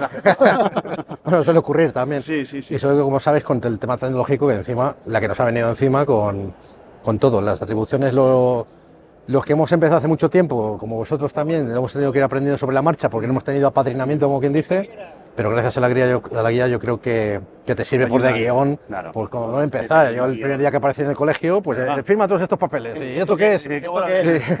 He firmado aquí un seguro, una mutua, un... Y además con la pasta. y- Hostia, y- ya. y sobre Pues todo, cobrado. y la cuenta bancaria. Sí, sí. Antes de nada. Pero bueno, sí, bien, sí. Pues nada, oye, Jerónimo, cuéntanos un poquito quién eres, a qué te dedicas eh, y, bueno, si cabe. Sí, Porque- bueno, porque- me dedico a muchas cosas, pero lo resumiré rápidamente. De formación soy arquitecto técnico, Ujú. eh, como decían antes, especialista en ejecución de obras, porque había dos especializaciones, no sé si lo sabéis, organización de obras. en la mía solo había una. Eh, en había Burgos, yo hice la carrera en Burgos, había una que era especialización en ejecución de obras, pero creo recordar que en La Coruña la especialización era en organización de obras, una cosa así. Había ¿eh? tercera había organización, ejecución y creo que había algo de. No sé, se me lo hizo, ¿no? Y había otra que no me acuerdo cuál. Bueno, la cuestión es que sea de una manera o sea de otra, al final tocamos todos los palos. Bueno, pues yo hice la carrera en Burgos, arquitecto técnico, y nunca he parado de estudiar, la verdad. Siempre he hecho cursos, máster, entonces he tenido una formación bastante integral. Y luego con el tiempo, pues tenía una espinita clavada con arquitectura, y bueno, pues me hago arquitecto. Y la verdad que cuesta, porque la manera en que pensamos los arquitectos técnicos, y sigo teniendo mi arquitecto técnico previa y sobrepuesta a la de arquitectura, es totalmente distinta, aunque el ámbito sea el mismo. La arquitectura con mayúsculas es muy bonita, el ámbito es el mismo que la edificación y la construcción, pero te das cuenta que la atribución profesional que tiene uno y otro es totalmente distinto. Exactamente. A partir de ahí, pues eh, me dedico a la profesión liberal. Evidentemente hago mis proyectos, mis obras, mis legalizaciones, mis informes periciales. ¿Como arquitecto como, o como arquitecto técnico? Pues, ¿Cuál es tu eh, día a día? eh, la cuestión es que mucha gente me dice, bueno, pero esto lo firmarás como arquitecto técnico. Digo, te voy a dar igual, te voy a cobrar lo mismo. Entonces, te hago lo que quieras. Entonces, eso sí que me ha dado un bagaje de que puedo tocar más palos, evidentemente. Y sobre todo, eh, me ha pasado una cosa muy curiosa. Con arquitectos compañeros, unos me veían como competencia y otros al revés. Me veían como, ostras, hablas nuestro idioma Claro. y puedo delegar más cosas en ti, en tu quehacer. Entonces, fijaros, hay obras en las que hago todas las atribuciones, hago de arquitecto, hago el proyecto, dirección de obra, dirección de ejecución, coordinación, estudio de seguridad. Hay obras que hago solo la labor propia del arquitecto técnico. Pero sí es verdad que el bagaje de intelectual lo que te, lo que te habla es abrir el mapa y las posibilidades son variadas.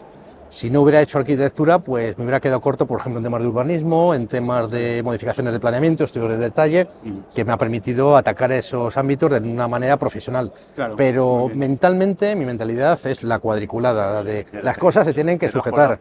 Cuando llegas a la arquitectura y dices, no, es que, la, es que la- si no se sujeta, pues es que la gravedad es un lastre, dices, ¿cómo que la gravedad es un lastre? ¿Tú sabes lo que significa para un arquitecto técnico llegar el primer día en análisis de forma y te dicen, no, la gravedad es una- un, un lastre? Y dices, y dices, no, mira, es que para mí dos y dos son cuatro. Y dice, bueno, para un arquitecto dos y dos pueden ser cuatro, O no. Pero pueden ser bonitos. cinco, pero es bonito el número. Dices, "Mm, no hablamos el mismo idioma. Entonces sí cuesta muchas veces cambiar el chip del lenguaje de la arquitectura Claro. a la parte yo creo que es muy técnica. acertado, la, eh, más ingeniería, más ingenieril que la arquitectura técnica. Y sobre todo, cuando empiezas, yo empecé, yo el- empecé en obra. Y empecé poniendo reglas y de mono, y además con categoría de oficial de primera, o sea que, que me lo ocurré desde abajo. Entonces dice, bueno, pues hemos empezado en obra, eh, titulación de aparejador, arquitecto técnico, arquitecto, entonces eso me permite tener un bagaje que muchas veces también es un lastre porque hay arquitectos técnicos que me ven como el arquitecto, y estoy en la Junta de Gobierno del Colegio de Aparejados de Valladolid, pero muchas veces me ven como, es que este es arquitecto, no, no, perdona, soy de los vuestros, lo que pasa es que también hago otras funciones, no pasa absolutamente nada. A partir de un determinado momento, pues desembarqué en el tema tecnológico. Y ahora colaboro con el Instituto Tecnológico de la Edificación de Cataluña, con ITEC, desarrollo de software, ahí productos. Llegar, ahí, ahí donde quería llegar. Y cuando ya llega todo el tema del BIN y todas estas historias, que fuimos los que empezamos a organizar el Congreso de Bintecnia en Valladolid, allá por el 2013, que era el segundo, porque el primero era el de Valencia, el, el UBIN, después surgió el Bintecnia, después surge el BIN Summit de Barcelona, y ahora que estamos en Revil, que es pues un mixto también de lo que, que todo, ya da igual. Y hay dos momentos clave, que es la aparición del BIN en nuestras vidas y la aparición de la industrialización, la prefabricación y los sistemas industriales, que es en lo que realmente estamos aquí. Y es cierto que cuesta que cale el mensaje. Y luego normativamente no estamos desarrollados. Tecnológicamente se ha ocurrido mucho, pero normativamente todavía hay un lastre. A partir de ahí dimos mucha guerra en que la administración pidiera estos modelos digitales, tal, pero no llega más allá del show. Es decir, oye, lo pido y digo a muchos técnicos municipales, ¿vale? Pero ¿qué valor añadido aporta que tú pidas esto? Claro. Y, sabes Y es cuando se quedan bloqueados y dicen... Sabes realmente lo que es. poder Exactamente. no, no está ni preparado. A partir de ahí, ya la parte del BIN y demás, desembarco con una empresa de alta seguridad documental que es Signe, Block, la spin-off, con el tema de la trazabilidad, fiscalización de procesos y la blockchain, que es el siguiente paso que vamos a aplicado al sector, al sector de la construcción. El La blockchain, industria de la construcción, que ahora tenemos bueno, que decir industria, industria de la construcción, porque sí es cierto que ese tipo- tipo de trazas se, se- se aplicaban en ámbitos industriales, fabricación de coches, en ámbitos de agroalimentarios, farmacia, industriales, evidentemente, y en el sector de la construcción dices, bueno, ¿cómo puedo aplicar los registros electrónicos y la- en los entornos colaborativos con una seguridad jurídica y en el que la documentación que genero ya no es documentación plana, es documentación tridimensional o bases de datos? Y claro, desde el punto de vista del colegio, pues me preocupé muy mucho de decir, bueno, y si ya tenemos que empezar a visar algo que es distinto a información plana, llámese planos o memorias, ¿cómo es este sistema? Y está por Ya desarrollar. estás visando, ya no es un plano en 2D, sino que es un modelo, por ejemplo. Es un modelo tridimensional. Entonces, normativamente no está, pero los colegios sí estamos preparados para recibir esa información y generar la identidad de los objetos. De hecho, se ha firmado un convenio con el Consejo General de la Arquitectura Técnica de España Sí. para poder implantar a los colegios todo lo que es la firma digital, firma cualificada en esa blockchain, que será el siguiente paso que en los próximos 10 años veamos cómo eh, transitamos desde el punto de vista de los colegios y de la administración pública.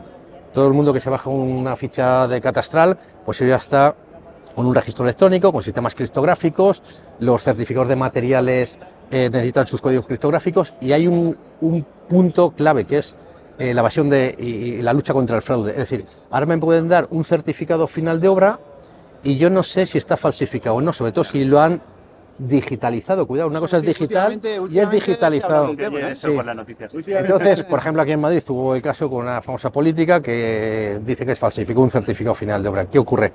Pues que ahora hay sistemas en los que podemos verificar la autenticidad de los ficheros informáticos. Entonces, eso es la blockchain que podemos implantar en los colegios para dar identidad a esas maquetas digitales que falta por identificar, darles autoría, poderlos visar y poder decir a la administración, eh, tenemos capacidad tecnológica para asumir esto.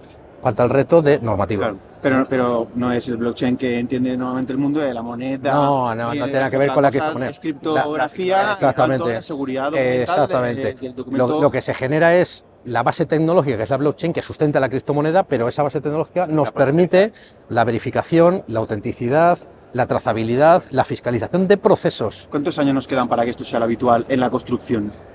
A ver, eh, tenemos ahora el sistema. Yo creo que en los próximos cinco años veremos que cada vez haya, hay más demanda, sobre todo porque sí es cierto que en certificado de productos, sobre todo en marcado CE, ya es obligatorio que esos ficheros que a mí me dan, como puede ser una ficha técnica, puedan verificar la autenticidad de lo que pone esa ficha técnica o su eh, estado de vigencia. Por ejemplo, ITEC, cuando hace certificados EOTA o marcados CE o de productos de innovación, la norma UNE, que está publicada hace dos años, decía que tiene que estar trazado en un sistema en que un tercero pueda verificar que esos ficheros informáticos son auténticos. Eso ya se tiene, se puede consultar en su página web.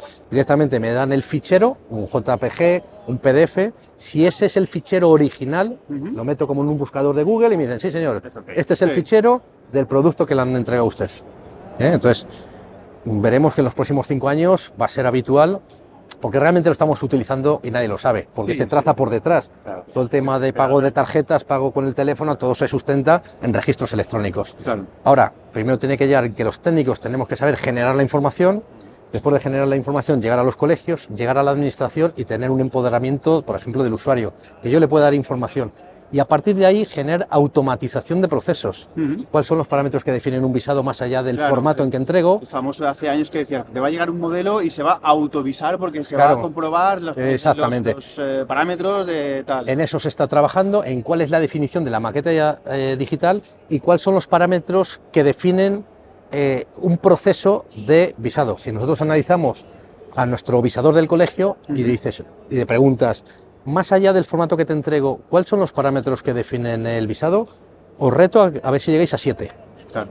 Porque dices, vale, muy sencillo, el objeto, esto es una vivienda unifamiliar, vale, una dirección de obra de una vivienda unifamiliar. La autoría, yo he hecho el estudio de seguridad, eso es un parámetro objetivo, está firmado con una firma digital, lo que sea.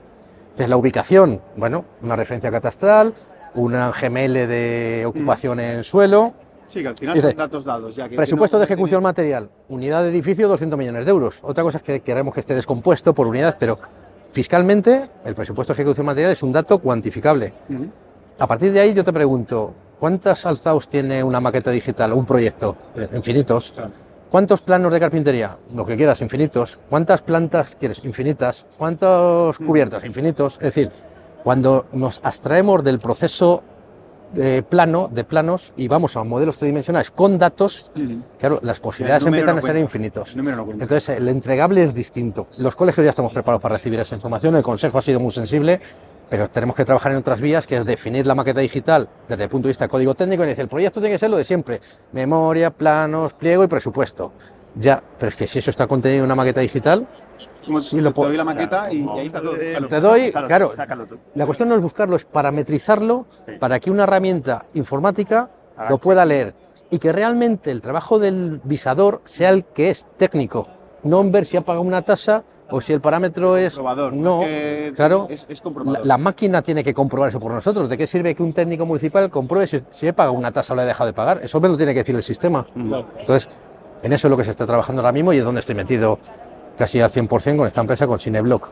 Pues Pero, pero ahora mismo el Colegio de Madrid sí que está utilizando el blockchain. El colegio, el colegio de Madrid lleva dos años eh, con un desarrollo realmente, y sobre todo la Sociedad de Tramitación Técnica, en el que utiliza procesos de registro electrónico basado en la blockchain, que ni siquiera los colegios lo saben. Y luego hay otra parte que es los certificados y la identidad digital. Por ejemplo, cuando yo firmo un certificado final de obra, el único sitio donde dice que yo soy arquitecto técnico es la estampación del sello del visado. ¿Vale? Porque mi firma electrónica, como puede ser la Fábrica Nacional de Motimbre, no, dice que yo soy Jerónimo Alonso, pero no dice que soy arquitecto técnico o arquitecto. No, pero eso lo dice La- el colegio, ¿no? Lo dice el colegio. Lo dice el colegio. Pero, ¿para qué me lo hacen firmar electrónicamente y luego que lo firme el colegio electrónicamente? ¿No sería más normal que mi propia identidad diga que soy arquitecto técnico claro.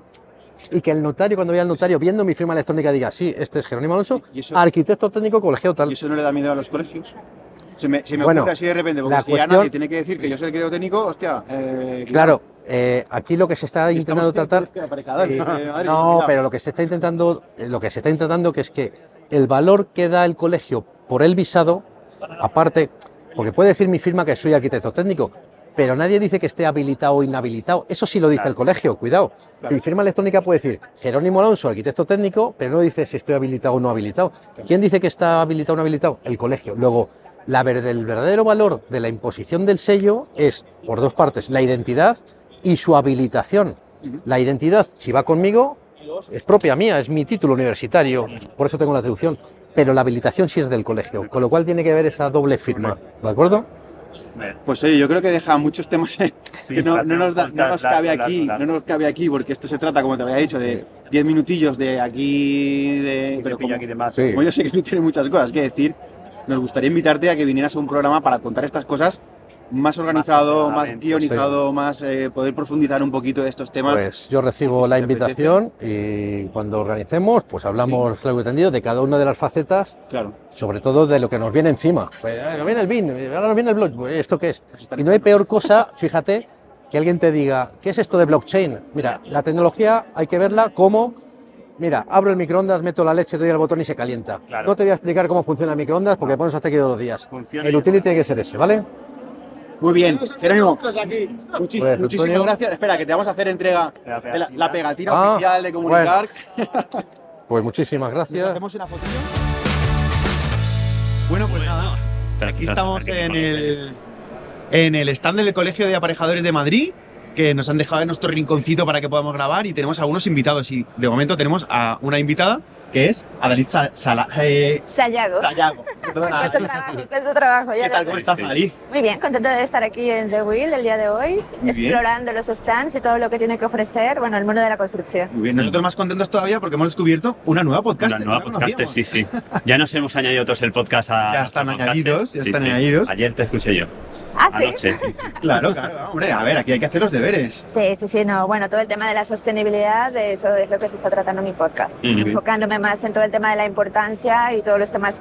Ya este año ya he empezado también con temas de salud, que yo considero que son muy importantes dentro de nuestra Claro. industria. Oye, ¿y cómo se llama el podcast? Arquitectura sostenible, lo he hecho Vale, fácil. súper fácil. Súper fácil.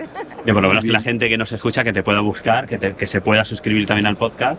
Claro. sí, bueno, estoy en Spotify, estoy en Apple Podcast, Google Podcast, Arquitectura Sostenible, ahí encontrarán mi foto, Adalí Sayago, Muy bien. y todo el material también lo paso a YouTube. O sea, todo Ah, el bien. contenido también está en un canal de YouTube que lo- me buscan Adalí Sayago o Arquitectura Sostenible, que hasta ahora mi video salía en primera posición. Sí. Entonces ahí estaba. Está bien posicionado. Estaba bien posicionado. ¿Y, y qué hace un podcast de arquitectura sostenible en una feria como Reveal? ¿Qué has encontrado por aquí que te ha interesado? Bueno, el día de ayer, pues todas las jornadas que estuvieron estuvieron enfocadas en todo el tema de la descarbonización, que es el compromiso que tenemos para el año 2050, bueno, con pequeños compromisos para el año 2030.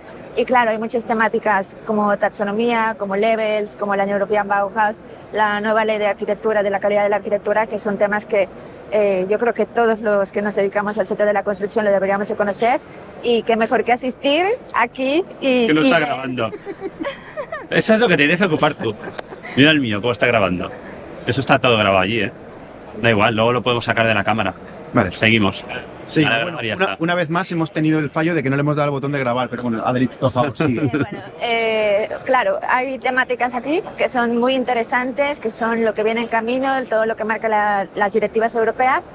Y, y el día de ayer fue de conocimiento general de qué había, que me faltaba por aportar eh, dentro del podcast Muy que va de bien. comunicación. Qué bueno. ¿Y tú crees que vas a sacar material para tu podcast de aquí? Bueno, eh, ya tenía varios programados, como el tema de qué es taxonomía, qué es levels, qué es la European Bauhaus, pero sí, el hecho de que ayer estuviera hablando de la nueva ley de la calidad de la arquitectura, pues bueno, sí, claro, tengo nuevo Te da material. pie para hablar. Sí, me da pie para hablar y el día de hoy pues me voy a dedicar a explorar todos los stands y ver qué hay. Eh, ya he visto que la mayoría se enfocan en temas de eficiencia energética y me gustaría ver si este año hay temas de salud, eh, materiales saludables, materiales sostenibles y, y el día de hoy voy a explorar un poco para ver qué es lo que encuentro. Muy bien. Genial. Pues nada, oye, esto es un podcast así, muy cortito porque vamos a montar muchos, pero te estamos invitando oficialmente A que vengas a a, que vengas a nuestro nuestro programa. podcast, que nos cuentes cosas más a fondo del tema de Bueno, sostenibilidad. yo encantada y estoy segura que también algo podrán aportar al mío, así Seguro que que sí, también es una seguro. doble Hacemos un crossover y- un Como- como le echamos mucho morro, aunque no sepamos de sostenibilidad, le echamos morro y hablamos que de. Bueno, eh, no, no solamente hablar de sostenibilidad, pero el hecho de comunicar y el tema de difusión y todo esto, yo creo que entra Seguro. dentro de la parte de sostenibilidad, de trabajar todos para un bien común en pro de una construcción de calidad y que sea al final para la calidad de vida de las personas. Sí, que aunque el Entonces, 2050 parece que está lejos, está ahí. ¿vale? Está ahí, Bueno, no, pero eh, sí, Prepararemos el camino para los que vengan no, detrás. no te preocupes porque si no llegan lo pasarán al 60 o al 70. o sea, Sí, esa es la pena. tenemos un compromiso para el año 2030. Sí, pero vamos bueno, vamos- el 50. Es un patapum para adelante y bueno, ya veremos. Sí, Como sí. yo ya estaré jubilado, ya veremos el que. No, pero Muy yo bien. creo que es un camino que tenemos, ¿no? Que, que entre todos ir abordando, ir preparándolo para, para, para los que vengan detrás. Correcto. Sí, claro. Muy bien. Nuevas generaciones. Pues muchísimas gracias. Muchísimas gracias a ti. Hasta por Oye, estar espérate, que vamos a hacer una, una entrega oficial de la pegatina oficial de, Del podcast. podcast y ahora nos haremos una fotillo. Y ahora nos hacemos una foto y ya está. Perfecto, pues muchas gracias. Bueno, pues la verdad es que es súper Esto interesante. es, esto, es, esto es nuestra plaqueta, eh, que lo sepáis. Sí, sí, sí. sí. Lo tenemos como la clac. Bueno, pues Enrique, súper interesante las entrevistas. La verdad es que fue una pasada, como te digo, muy cansado de la feria, pero merece la pena ir a estos sitios. Sí, merecen mucho la pena ir a estos sitios. Y Mm. desde aquí os volvemos a animar a que vayáis a la feria. Veniros a Reavit, a Zaragoza, a Rehabitat, que estaremos allí. Así que nada. Y mm, poco más. No sé si te- tenemos algo más que decir, despedirnos. No, y- que la gente que se anime a apuntarse a comunicar, que se anime a compartir el programa en Twitter, en LinkedIn, en, bueno, en todas las redes, que tenemos el canal de YouTube, eh, comunicar.com barra YouTube. Somos ya más de que- 200 personas ahí, súper bien. Sí, sí, poco a sí. poco es que subiendo. tenemos, tenemos que llegar a las mil, ¿eh? Sí, sí, sí, sí, sí. Hay que llegar, hay que llegar como sea. Venga, va, dale, dale. Nada, compartirlo y recordar que, pues eso, dejarnos preguntas en comunicar.com barra preguntas, aquí lo dejamos a los que nos estáis viendo, ¿vale? Para el programa mensual que, que tengamos chicha para poder, eh, para poder sacarlo. Sí, porque ahora mismo no nos quedan, nos las fundimos No, todas. ahora mismo en estamos eh, vírgenes. Ahora no tenemos, No tenemos preguntas, así que ya sea a través del canal de Telegram eh, que es de preguntas o a través de comunicar.com barra preguntas lo que sea, dale caña y, y así podremos hacer ese último programa que además lo combinaremos también con otro ratito Passive House, Eso es. ¿vale? Eso que ya tenemos previsto para grabarlo el 17, ¿no? O así. Sí, Tenemos creo que que grabamos dos o tres entrevistitas, sí. Muy bien, muy bien. Fenomenal. Pues nada, Bueno, muchas gracias a todos por estar ahí y nos oímos la semana que viene. adiós.